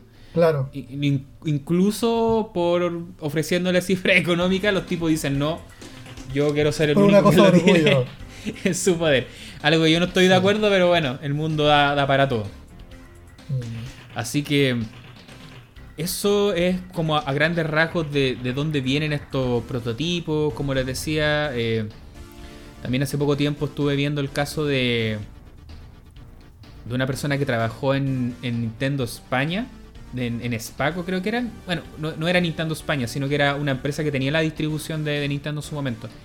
Y a ellos también le llegaban todos estos prototipos con la idea de que ellos regionalmente al final tenían una persona que los probaba y decía si al final el juego era bueno o no. Y si le hacía sentido, ellos compraban unidades. Porque a fin de cuentas tú los juegos se los tenías que comprar a Nintendo. Y si te mandaban este prototipo y el juego lo encontrabas más o menos, le decían, no, sabes que mejor no, no te los compro. Y ahí quedan muchas veces dando vueltas a esos prototipos, ¿no? No siempre eso se es- devolvían. ¿Esta persona era como. ¿Trabajaba para Nintendo o era alguna empresa retail? Era, un- era el retail que tenía la licencia de Nintendo en ese momento, de Spaco. Ah, ok. Ya. Claro, porque no todos los países tenían la representación oficial de la marca, entonces tenían un distribuidor Claro. que tenía la licencia, básicamente. Entonces, mira, yo primero quería hablar de juegos que se sabe que existen o dan, dan dando vueltas, eh, betas o, o versiones muy early y que no se han liberado o incluso pueden estar completos. Pero que hasta hoy no se sabe que estén liberados. Y ahí tenía algunos ejemplos para mencionar. Mira, por ejemplo, uno que a mí me gustaría algún día poder probarlo es. eh, Seguramente ustedes conocen el, el juego de NES de, de, de Freddy Krueger, de Pesadilla en la calle Elm, The Nightmare in, in. Elm Street. Eh, el- ese juego salió. Nosotros, bueno, yo lo jugué cuando era chico. nos- no me daba miedo, pero sí me inquietaba un poco porque salía como Freddy Krueger, tenía una música media siniestra. Eh, y, y no encuentro que es un buen juego igual. Hay gente que lo odia porque es de LGN. El, el, el publisher es LGN, pero ese juego está desarrollado por Rareware. Pero bueno, lo interesante de este juego es que hay unas capturas que andan dando vuelta por ahí de, de una revista Nintendo Power, si no mal recuerdo, o similar, donde en su primera etapa este juego iba a ser totalmente distinto. Sí. Porque hablaban de que este juego, cuando ponen las fotos, también ponían una presentación en texto, así que hablaban de, de qué se trata el juego.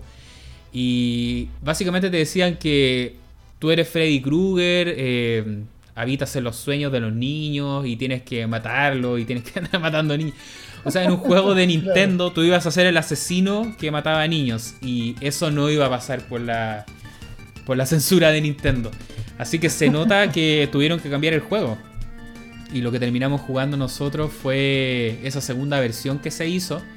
Pero por lo que se da a entender y por lo que se pudo ver en esa foto, el, el juego, la otra versión donde uno manejaba a Freddy, estuvo bastante acabada. y claro, al final el juego que nosotros terminamos por jugar es, lo contrario, uno juega con los niños y tiene que matar a Freddy, que era como lo más obvio en verdad, sí, el otro era como una versión un poco más bizarra. Pero esa es una de los beta o, juegos que no se lanzaron comercialmente que es de los que me gustaría probar. No sé si tú tenías otro ejemplo, Pepe. A ver. No se me ocurre alguno que no haya salido, pero sí se me ocurren varios que, que he tenido la oportunidad de jugar. Eh, ¿Como cuál? Mira, ahora último me llamó mucho la atención el lo que iba a ser el SimCity para NES. Eh, SimCity es este juego de simulador de de creación de mundo, digamos, donde uno crea su propia ciudad, tiene que administrarla, eh, administrar los recursos, energía, también puede tener como manejar los elementos naturales, digamos. O sea, sí, la, y como... la saga SimCity es súper conocida. Claro, entonces hace poco se se salió a la luz lo que iba a ser la versión de Nintendo 8 bits de este juego. Y que luego se no tengo muy claro por qué se canceló, pero lo que me llamó la atención fue lo lo complejo y lo avanzado de este juego. Me llamó harto la atención que tiene bastante trabajo de minucioso de, en cuanto a la interfaz gráfica. O sea, es un juego que perfectamente podría pasar como Super Nintendo o, de otra plataforma. Que se ve que es bastante complejo para ser de 8 bits. Que es lo que más me, llama la atención. A mí me tinca que es lo mismo que hablamos delante con Star Fox. Que este juego, el Sim City iba a ser uno de lanzamiento de la Super Nintendo. Entonces se hace la versión de NES, les queda bastante buena. Entonces prefieren cancelar la versión de NES para solamente quedarse con la versión de la plataforma nueva, para darle como más, más impulso, un tema más, más marquetero, me imagino yo, para que se vea como la versión más, más potente. Claro. Lo que me parece súper lamentable porque la versión es súper buena. No, y porque estaba acabado. Este es un juego que, claro. lo he podido ver. No, lo he jugado porque he estado esperando a ver si puedo jugarlo en un flashcard y todavía no se puede. Em, sí se puede. Pero, sí lo jugué. Sí, creo que después lo, adaptaron a, otro mapper. Sí, eso creo ah, que pasó. Al parecer sí. Sí, porque, el juego usaba un mapper que era como de los más raros, que no estaba en el Everdrive. Ya. Pero sí, el juego yo lo vi en video y, se nota que es como de los juegos más, avanzados de la NES a nivel de, gráficos, de memoria, se ve bastante mm. desarrollado el juego. No, no, parece como algo básico, algo simple que hayan dicho ya lo cancelamos porque se ve malo. No, no es así. Mm. ¿Qué, otro juego puede ser? Eh, Mira, otro juego que, que, es de los que tengo acá. Eh, esto también ya es más un tema de, la versión, porque a fin de cuentas el juego se lanzó. Esto también pasaba que hay un juego de, de Sunsoft, va, a salir varias veces Sunsoft en esta conversación, que se llama Journey to Silus. Eh, ah, la, versión japonesa se llama Rough, Rough World. y, y, este juego, cuando empezó a salir en la revista al comienzo, iba a ser un juego de Terminator. Y, también salieron fotos de eso que, se alcanza a ver ahí, el Schwarzenegger y todo eso.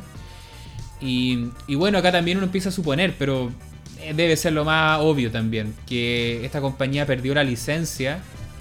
Eh, entonces al final el juego lo terminan lanzando igual, pero ya no pueden ocupar la licencia de Terminator y lo hacen más genérico. Eh, a mí el juego me gusta harto, eh, el Journey to Silus o Rough World, sobre todo la música, porque bueno, todos los juegos de Sunsoft suenan increíbles en la NES. Suena muy bien. Es buenísimo, pero el juego todo el rato te está recordando a Terminator, porque estás como en un mundo post-apocalíptico, te aparecen robots, te aparecen naves. Entonces uno constantemente... Tiene mucha referencia a la estética de Terminator. Claro, entonces constantemente uno mm, está pensando cómo hubiese sido este juego con Terminator, porque Además, la mayoría de los juegos de películas que salían en Nintendo valían callampa, eran como bien, bien malos. De hecho, el, Terminator de NES yo lo encuentro bien, bien malo.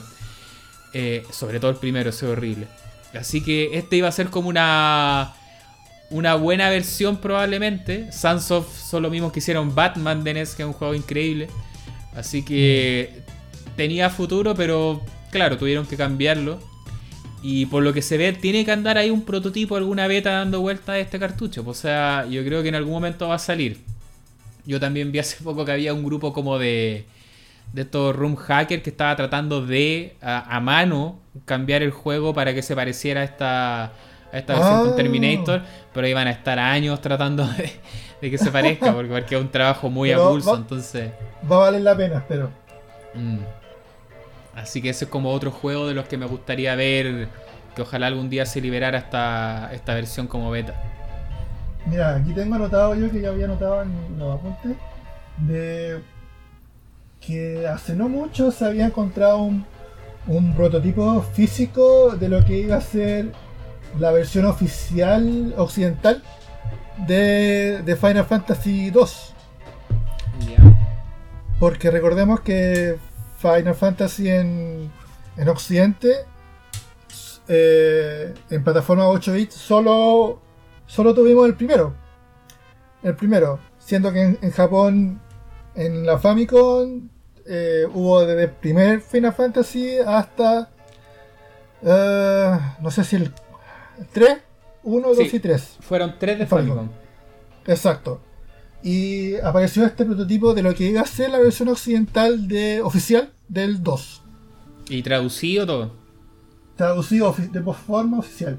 Buena. Yo todavía no he tenido la suerte de jugarlo. De hecho, se me ha olvidado. Lo voy a hacer apenas pueda. Eh, eso. Eh, ¿Qué más? Yo para mí esos son pendientes. No he terminado ningún Final Fantasy en eso. Así que algún día lo haré. Mira, de los que tengo ya anotados. ¿Mm? De, los que tengo ya anotados también. Eh, me, sigo quedando con Sunsoft, pero este salió, eso fue lo cómico, pero para contarles como otro ejemplo. Sunsoft también en su momento tuvo la, licencia de Superman.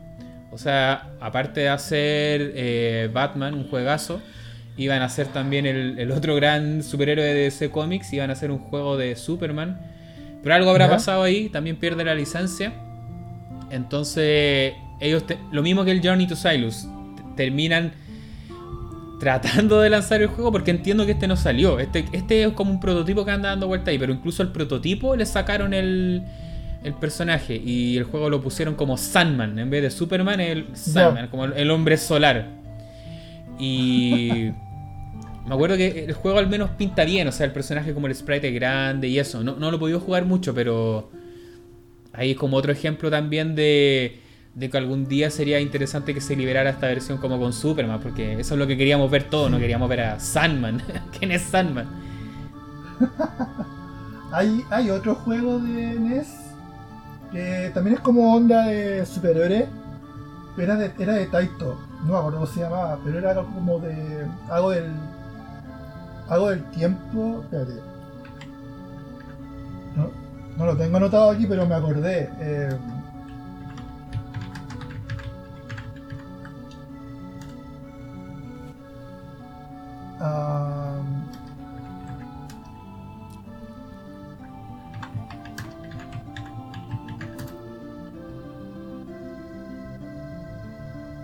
Bueno, mientras yo les comento que otro de los juegos... cuál era. Sí, no, dale nomás. Otro de los juegos que esto va a ser un adelanto, porque quiero hacer un capítulo también más adelante de, esta saga que a mí me gusta harto, que es el de Killer Instinct. Que también, esto fue hace poco, como que se confirmó por parte de Rareware que todos recordamos que Killer Instinct es un juego de arcade, su, su versión original, y tuvo la versión de Super Nintendo. Después cuando sale Killer Instinct 2 en arcade, también se, se, habría hecho una versión de Killer Instinct 2 para Super Nintendo, pero de esto no hay fotos, no hay nada, solamente hay una confirmación como que alguien de Rareware en una entrevista dijo, sí, Killer Instinct 2 también lo hicimos en Super Nintendo, estaba listo y no salió, no onda así. Entonces... Y al día después lo despidieron. Ya, ya no sé si el tipo sigue. Es, que ahora ya los Rareware ya son como otro empleado, ya, ya no sigue como ninguno de los originales, pero al menos todo lo que es la información, la data, tiene que estar ahí en la empresa. Así que ese juego es otro que sí o sí me gustaría que algún día se liberara. Capaz que lo pueden lo puedan utilizar como lo mismo que hizo Nintendo con Star Fox. Ahora Microsoft, así de raro, Microsoft tiene la licencia de Rareware, así que capaz que salga Sí, Killer Instinct 2 de Super un- Nintendo en una consola de un- Microsoft. Es rarísimo. Hay un enredo más o menos ahí con la licencia, que siempre pasa. Tú Eh, te- tú bueno, el juego, juego. que quería hablar yo, sí, este se llamaba eh, Time Diver Ion Man, que es de la compañía Taito, y es una especie de... Me, re- me recordó bastante al... ¿Cómo se llama? Al Power... Es como una especie de Chatterhand con...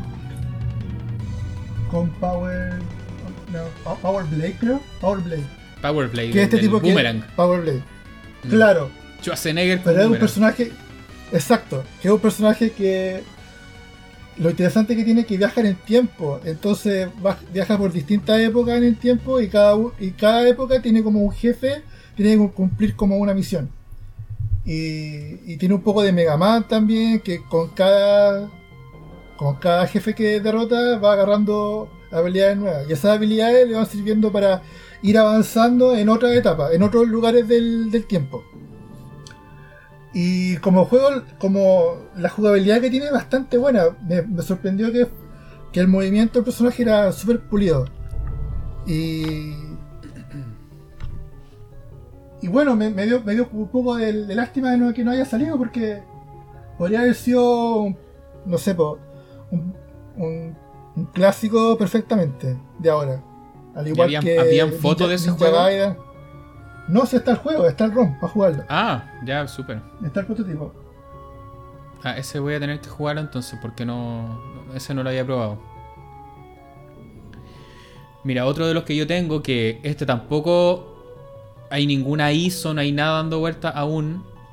Y hay varios que, que les gustaría verlo. Es el.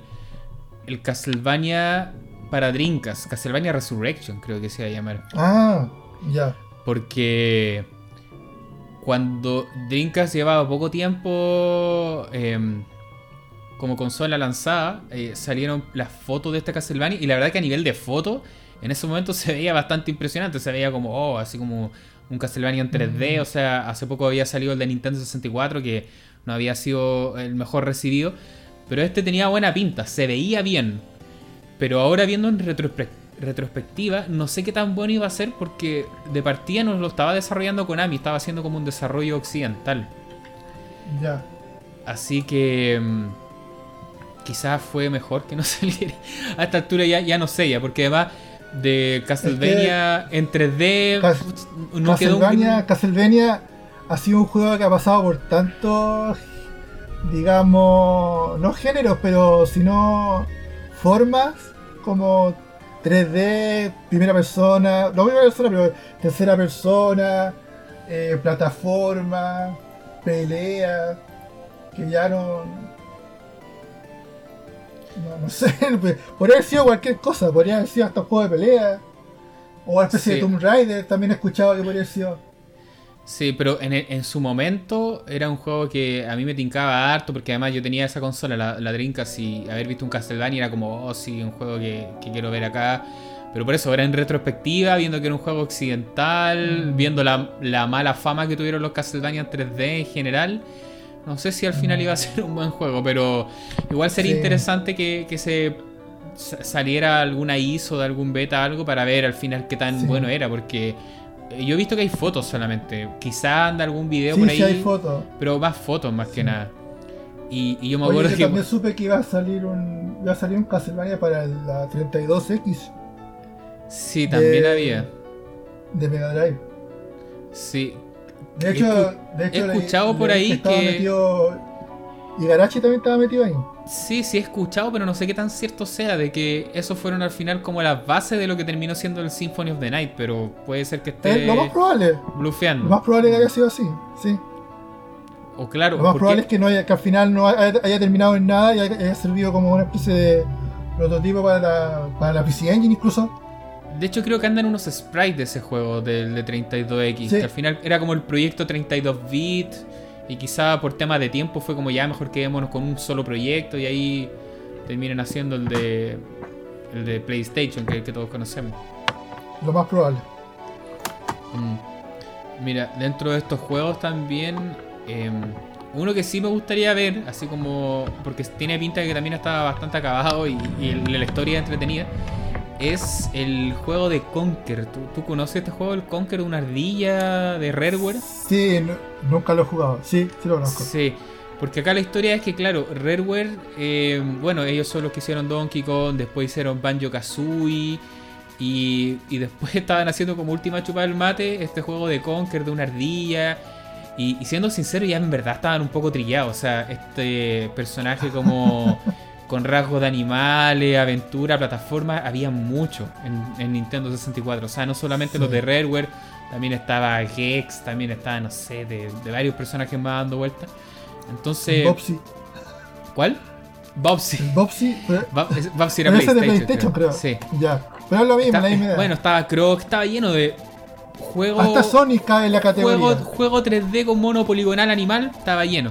Claro. Y todos eran simpáticos, como para niños. Entonces, los de Rareware de repente dijeron: ¿Saben qué? Este juego no va para ningún lado porque ya, lo, ya hicimos Banjo Kazooie, ya, ya estamos en esto. Eh, Diddy Kong Racing también tenía la misma onda. ¿Por qué no hacemos que el Conker sea como un juego de adulto? Con un humor como más de esta y Stimpy, como con este humor más de, de caricatura adulta. Y al final ese fue el juego que nosotros conocimos, que el que salió en Nintendo 64, que salió después en Xbox y en otras plataformas. Pero por varios meses, quizás años de desarrollo, hubo una versión tremendamente infantil de Conker. Entonces, ese, ese me gustaría verlo ya como por curiosidad más que nada. Porque Ah, Conker es un personaje que parte y está con caña, así como vomitando.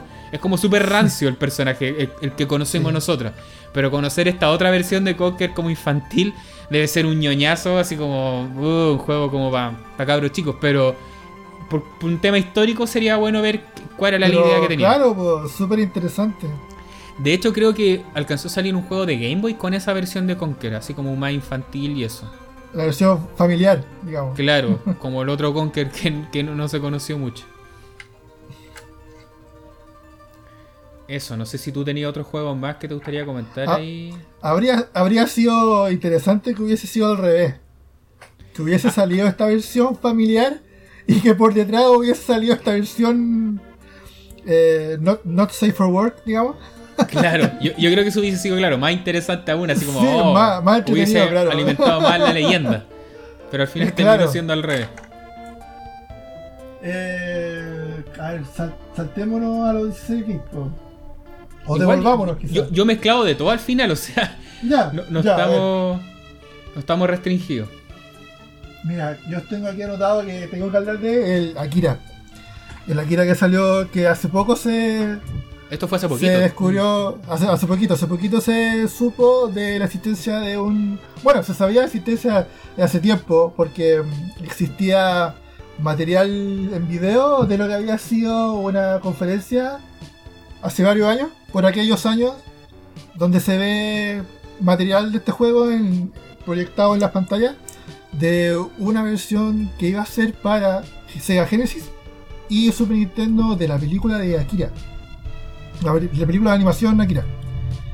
Y lo curioso de esto es que, bueno, se supo hace, poco salió una versión prototipo eh, bastante jugable. No está completo, pero está bastante jugable.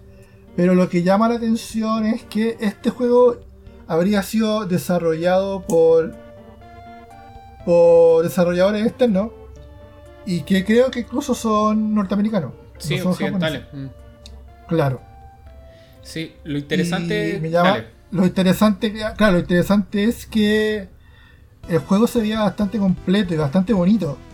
De hecho, se ve que se veía bastante que le habían puesto empeño en que rescatara muchas escenas de, la película y que estaban en formato de juego. El juego tiene partes de de conducción, partes de plataforma, partes de de disparo. Yo no lo he jugado todavía, pero tengo muchas ganas de jugarlo. Se ve bastante bonito. No sé qué más podéis agregar tú. Sí, ¿Tú lo mira, jugaste? No lo jugué directamente, pero claro, estuve viendo harto gameplay porque se, se veía bastante interesante. Lo que acá quería comentar es que en general, lo mencionaba adelante, que los juegos de basados en películas tienen mala fama Porque Exacto. la mayoría de las veces son juegos que lo hacen a la rápida para aprovechar el lanzamiento de la película. Pero Claro. hay ciertos juegos que, sobre todo los que salen como con cierto tiempo después, así como que no es para aprovechar solamente el boom, que, que sí pueden Ah, ser claro. buen- buenos ejemplos. Por ejemplo, estaba pensando Porque en... co- considerando la, la- la película de Akira es del año 80 y... Sí, eh, algo, y pues 84 creo. Se, se aplica el caso de Akira, porque otro que estaba pensando, por ejemplo, GoldenEye de Nintendo 64. Ese fue un juego que salió años después de la película, no, no fue como para aprovechar el tirón, entonces lo hicieron con calma, con su tiempo. Y es un juegazo, eh, el GoldenEye. Mm. Y claro, en Akira pasó algo similar en el sentido de no fue un juego que salió junto al lanzamiento de la película. La película, claro, del No. ochenta y tanto.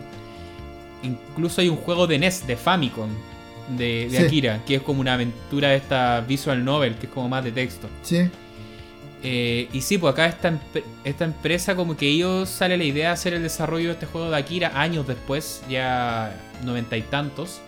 Entonces no había esta presión de lanzar el juego. Y donde sí al parecer anduvieron fallando es que se pusieron muy ambiciosos porque no era Mm. solamente un, un side-scrolling o un juego de, de naves, sino que mezcla como 4 o 5 estilos. Tiene como fase en primera persona. Y, Sí.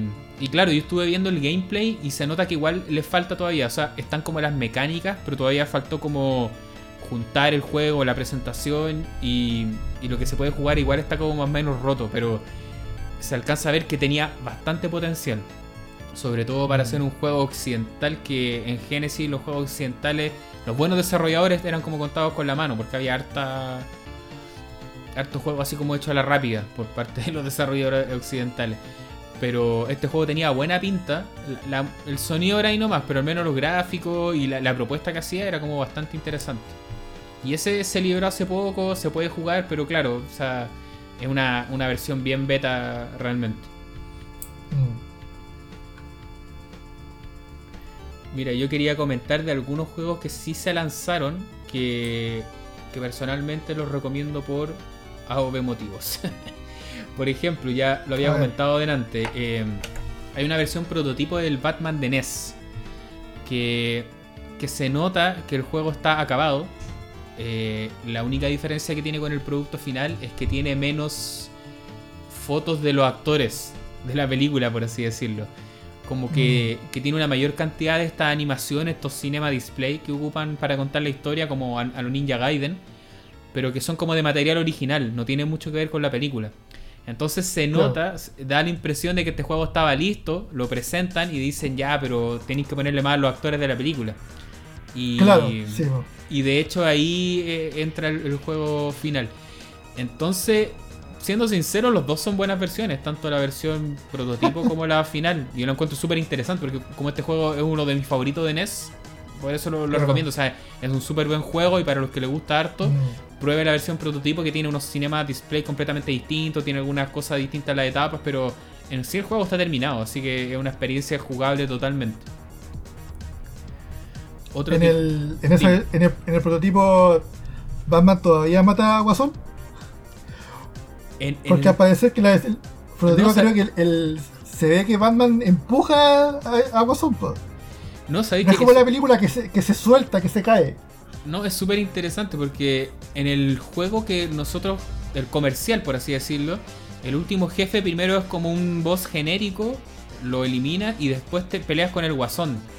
Mientras Sí. que en la versión prototipo, el guasón no es jefe final, es solamente este otro boss.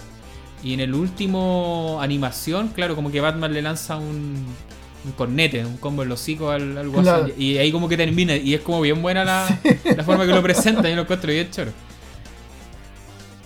Y otro que quería comentar también de, de NES, hay un juego que se llama Monster Party, que ese juego sí salió, pero que también hubo por mucho tiempo como un, una especie de mito urbano que decían que este juego, la versión original, era mucho más gore, entonces lo tuvieron que suavizar y la que conocimos nosotros era una versión como mucho menos violenta y tenía como cierta mística detrás. Y con los años... Sí, lo que, lo que pasó que se salió la versión Japo. La versión de Famicom era, era la versión completa, digamos, con donde es que la, la- la pantalla de título del juego tiene como una especie de eh, como especie de. Ah, ¿Cómo se.? Es como una, una baba verde, una especie de líquido viscoso verde, pero que en la versión original es sangre. Sí, pues esa era la versión como japonesa la que nunca salió al Claro. final. Y había como toda una mística y una cuestión detrás de que este juego se censuró y eso. Y también, pues al final, la típica historia que alguien encuentra el cartucho por ahí dando vuelta en una página como japonesa, en, Sí. como en Yahoo Auctions. Hicieron la vaca, lo compraron, lo liberaron. Y al final el juego, claro, era un poco más violento, pero no era tanto también. O sea, yo creo que acá lo, lo interesante sí es que el juego, el- la versión japonesa se iba a llamar como Monster Party, algo como Parody World, algo, algo con parody, porque era una parodia. Y el- en el juego te aparecían varios personajes que hacen clara referencia a licencias de películas. Por ejemplo, en una parte te Claro, aparecía un sí. personaje que era como, como un Mowai, como este de la película Gremlins. En una parte te aparecía como una especie de alien, como el de la película Aliens. Eh, y de otras películas más, entonces también de Planeta Los Simios, si no mal recuerdo. Entonces al final, es, lo que pasó con el juego es que, aparte de- hacer cier- cierta censura de violencia, como el tema de la sangre, lo que, lo que decías tú, le sacaron todos estos temas de personajes licenciados. Entonces, Claro, por problemas, para evitarse los problemas Claro. de licencia.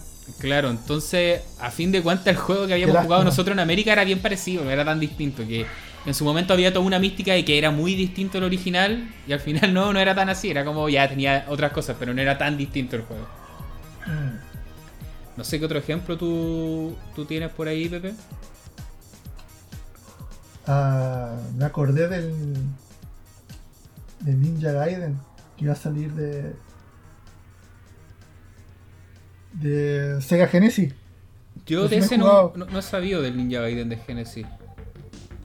que es un puerto de la versión de arcade. Ah, te refieres a La- ese. la- la- sí, la- la- Sí. la gracia es que la versión de, la versión de arcade de Ninja Gaiden es súper distinta a la que se dio en NES. po. Entonces, es como un beat este, claro, esta versión, no sé si fue, no sé si acaso salir, creo que no. Era un puerto directo de esta versión, po, que iba a salir para, para la Sega Genesis. Sí, mira, siendo sincero, yo este juego, el Ninja Gaiden de Genesis, lo probé hace mil años atrás, cuando la primera vez como que probé un emulador de Genesis en un PC, estaba este Sí. juego. Entonces para mí siempre fue como un juego más de Genesis. Pero ahora que tú me estás diciendo, Ah. claro, no, eh, nunca he visto una caja de este juego, así que no, no salió. No, fue como una, una proto que anda dando vueltas. Pero una proto que anda dando vueltas hace mucho tiempo atrás, entonces pareciera que es Mm. Claro. como un juego que estaba en Genesis desde siempre. Fue, fue un leak de hace rato. Mm. Y otro que acá está en la lista de lo que pusiste tú. No sé si queréis comentar tú algo o me lanzo yo porque es uno de mis favoritos personales también. El Shenmue. Dale tú entonces, po. Dale, cochino, yo no cacho mucho. Ya. Bueno, ¿El de Saturn es esto? sí, pues. Ese también es uno de los, por así decirlo, juegos más buscados. Los unreleased Mm. más buscados siempre aparece Shenmue. ¿Por, por qué dirán ustedes? Bueno, de partida Shenmue, si bien no es el juego más popular del mundo, es un juego que tiene un, un culto bastante así como fiel, yo diría. Son como pocos los que Sí. les gusta Shenmue, pero son así como aguerridos, como que les gusta harto el tema. Es que lo, lo, lo que tiene Shenmue es que tiene como una especie de. de estas como que. eh, encapsula bien todo lo que es la. la inmersión en un mundo como digamos sandbox, por así decirlo. Claro, o sea, ahí fue de los primeros juegos como- que... Exacto. Que Entonces es uno, es uno de los juegos como que, según he leído, como re- retrata lo mejor posible lo que es como ah, el, lo que es como el, el ambiente de un de Japón, digamos, de un barrio época, mm. como de cierta es de cierta época de Japón, claro, eso. Claro, entonces, si, si bien este juego, su primer eh, título fue en Dreamcast, y fue un juego que en su momento era como el juego que costó más dinero hacer, y igual tuvo harto marketing y todo eso, ya se había tratado antes de hacer una versión para Sega Saturn. Pero Mm. por lo que entiendo, eh, no, no se hizo mucha difusión de cuando este juego estaba en desarrollo en Saturn, sino que esto como que se vino más a, a tener como en cuenta, más en, en boga, una vez que ya estaba el de Dreamcast y empezaron a mostrar como típico en estos making of y cosas, aparecía como, oye, este era el juego antes. Y, la verdad que el juego para ser de Saturn se ve como técnicamente de lo que más explotaba la máquina. Entonces tienes esos dos factores. Por un lado tienes como un juego de una saga que es súper querida por los fans, que ojalá tener todo lo que salga de Shenmue, porque además son pocos juegos.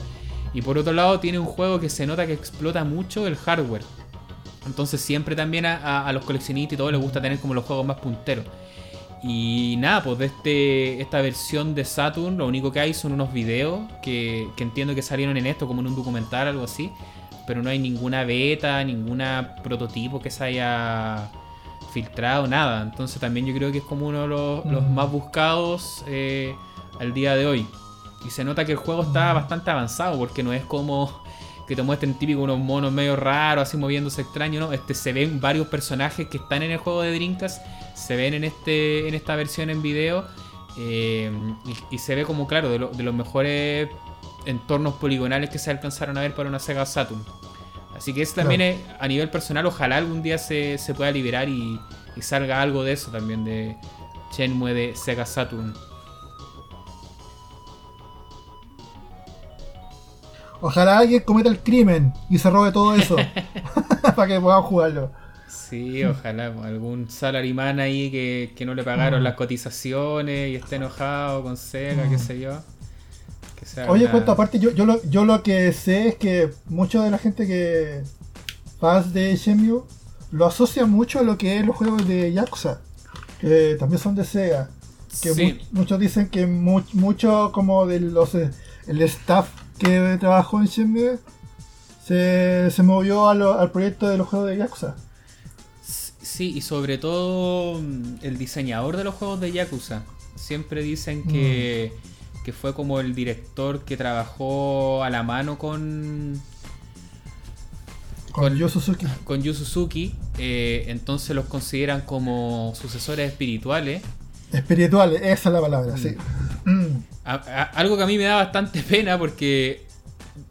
A mí esto ya es como nivel personal. A mí Shenmue de mis sagas favoritas. Eh, clásicos son dos juegos y el que salió hace poco de, de PlayStation 4, que no puedo jugar por lo mismo.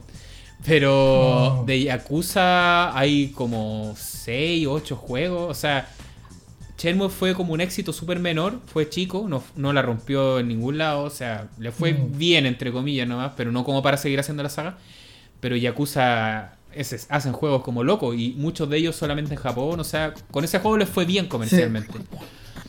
Pero a nivel personal, yo claro, entiendo que sí, algunas mecánicas son medias similares, se nota que es como una versión un poco más, más pulida y arcade, pero la inmersión y la temática son muy distintos, o sea... Pero al final, al final lo, que nos queda es que al final la, la mecánica de Shenmue igual funciona. Sí. O sea, igual funciona como tal, aunque no sea Shenmue. Por eso a nivel, a nivel espiritual como mecánica de, de, jugabilidad puede ser que anden como similares, pero a nivel de, historia, no. o sea, para mí Shenmue es como la historia de, de un tipo que está entrando en la adultez eh, en, en un entorno que tiene que dejar como su su lugar como de su núcleo de seguridad, su familia, parte de una tragedia. Y, tiene que embarcarse como en esa gran aventura. Mientras que no, pues en Yakuza ya tú soy un tipo que está ahí metido en los Yakuza. O sea, ya estáis como las patas ya totalmente adentro, ya estáis como ya con las manos sucias. Entonces por eso a nivel de temática para mí son totalmente opuestos. Pero a nivel de sí, de mecánica y jugabilidad tienen cosas similares. Y, eso, eso fue como el, aporte Shenmue que nos salimos, pero siempre está bien hablar de Shenmue.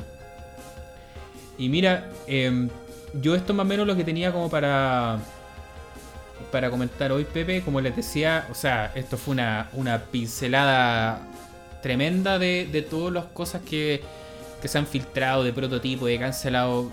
Y además, e-, esto solamente muy, de, las consolas Nintendo y algo de Sega hablamos, pero claro, si nos metemos con otros sistemas, ahí podríamos estar eternamente hablando, pero esto es como, claro, aprovechando el tema del Giga League y eso fue como los casos que más podíamos mencionar. No sé si tú querías como sumar algo más, Pepe, como palabra al cierre.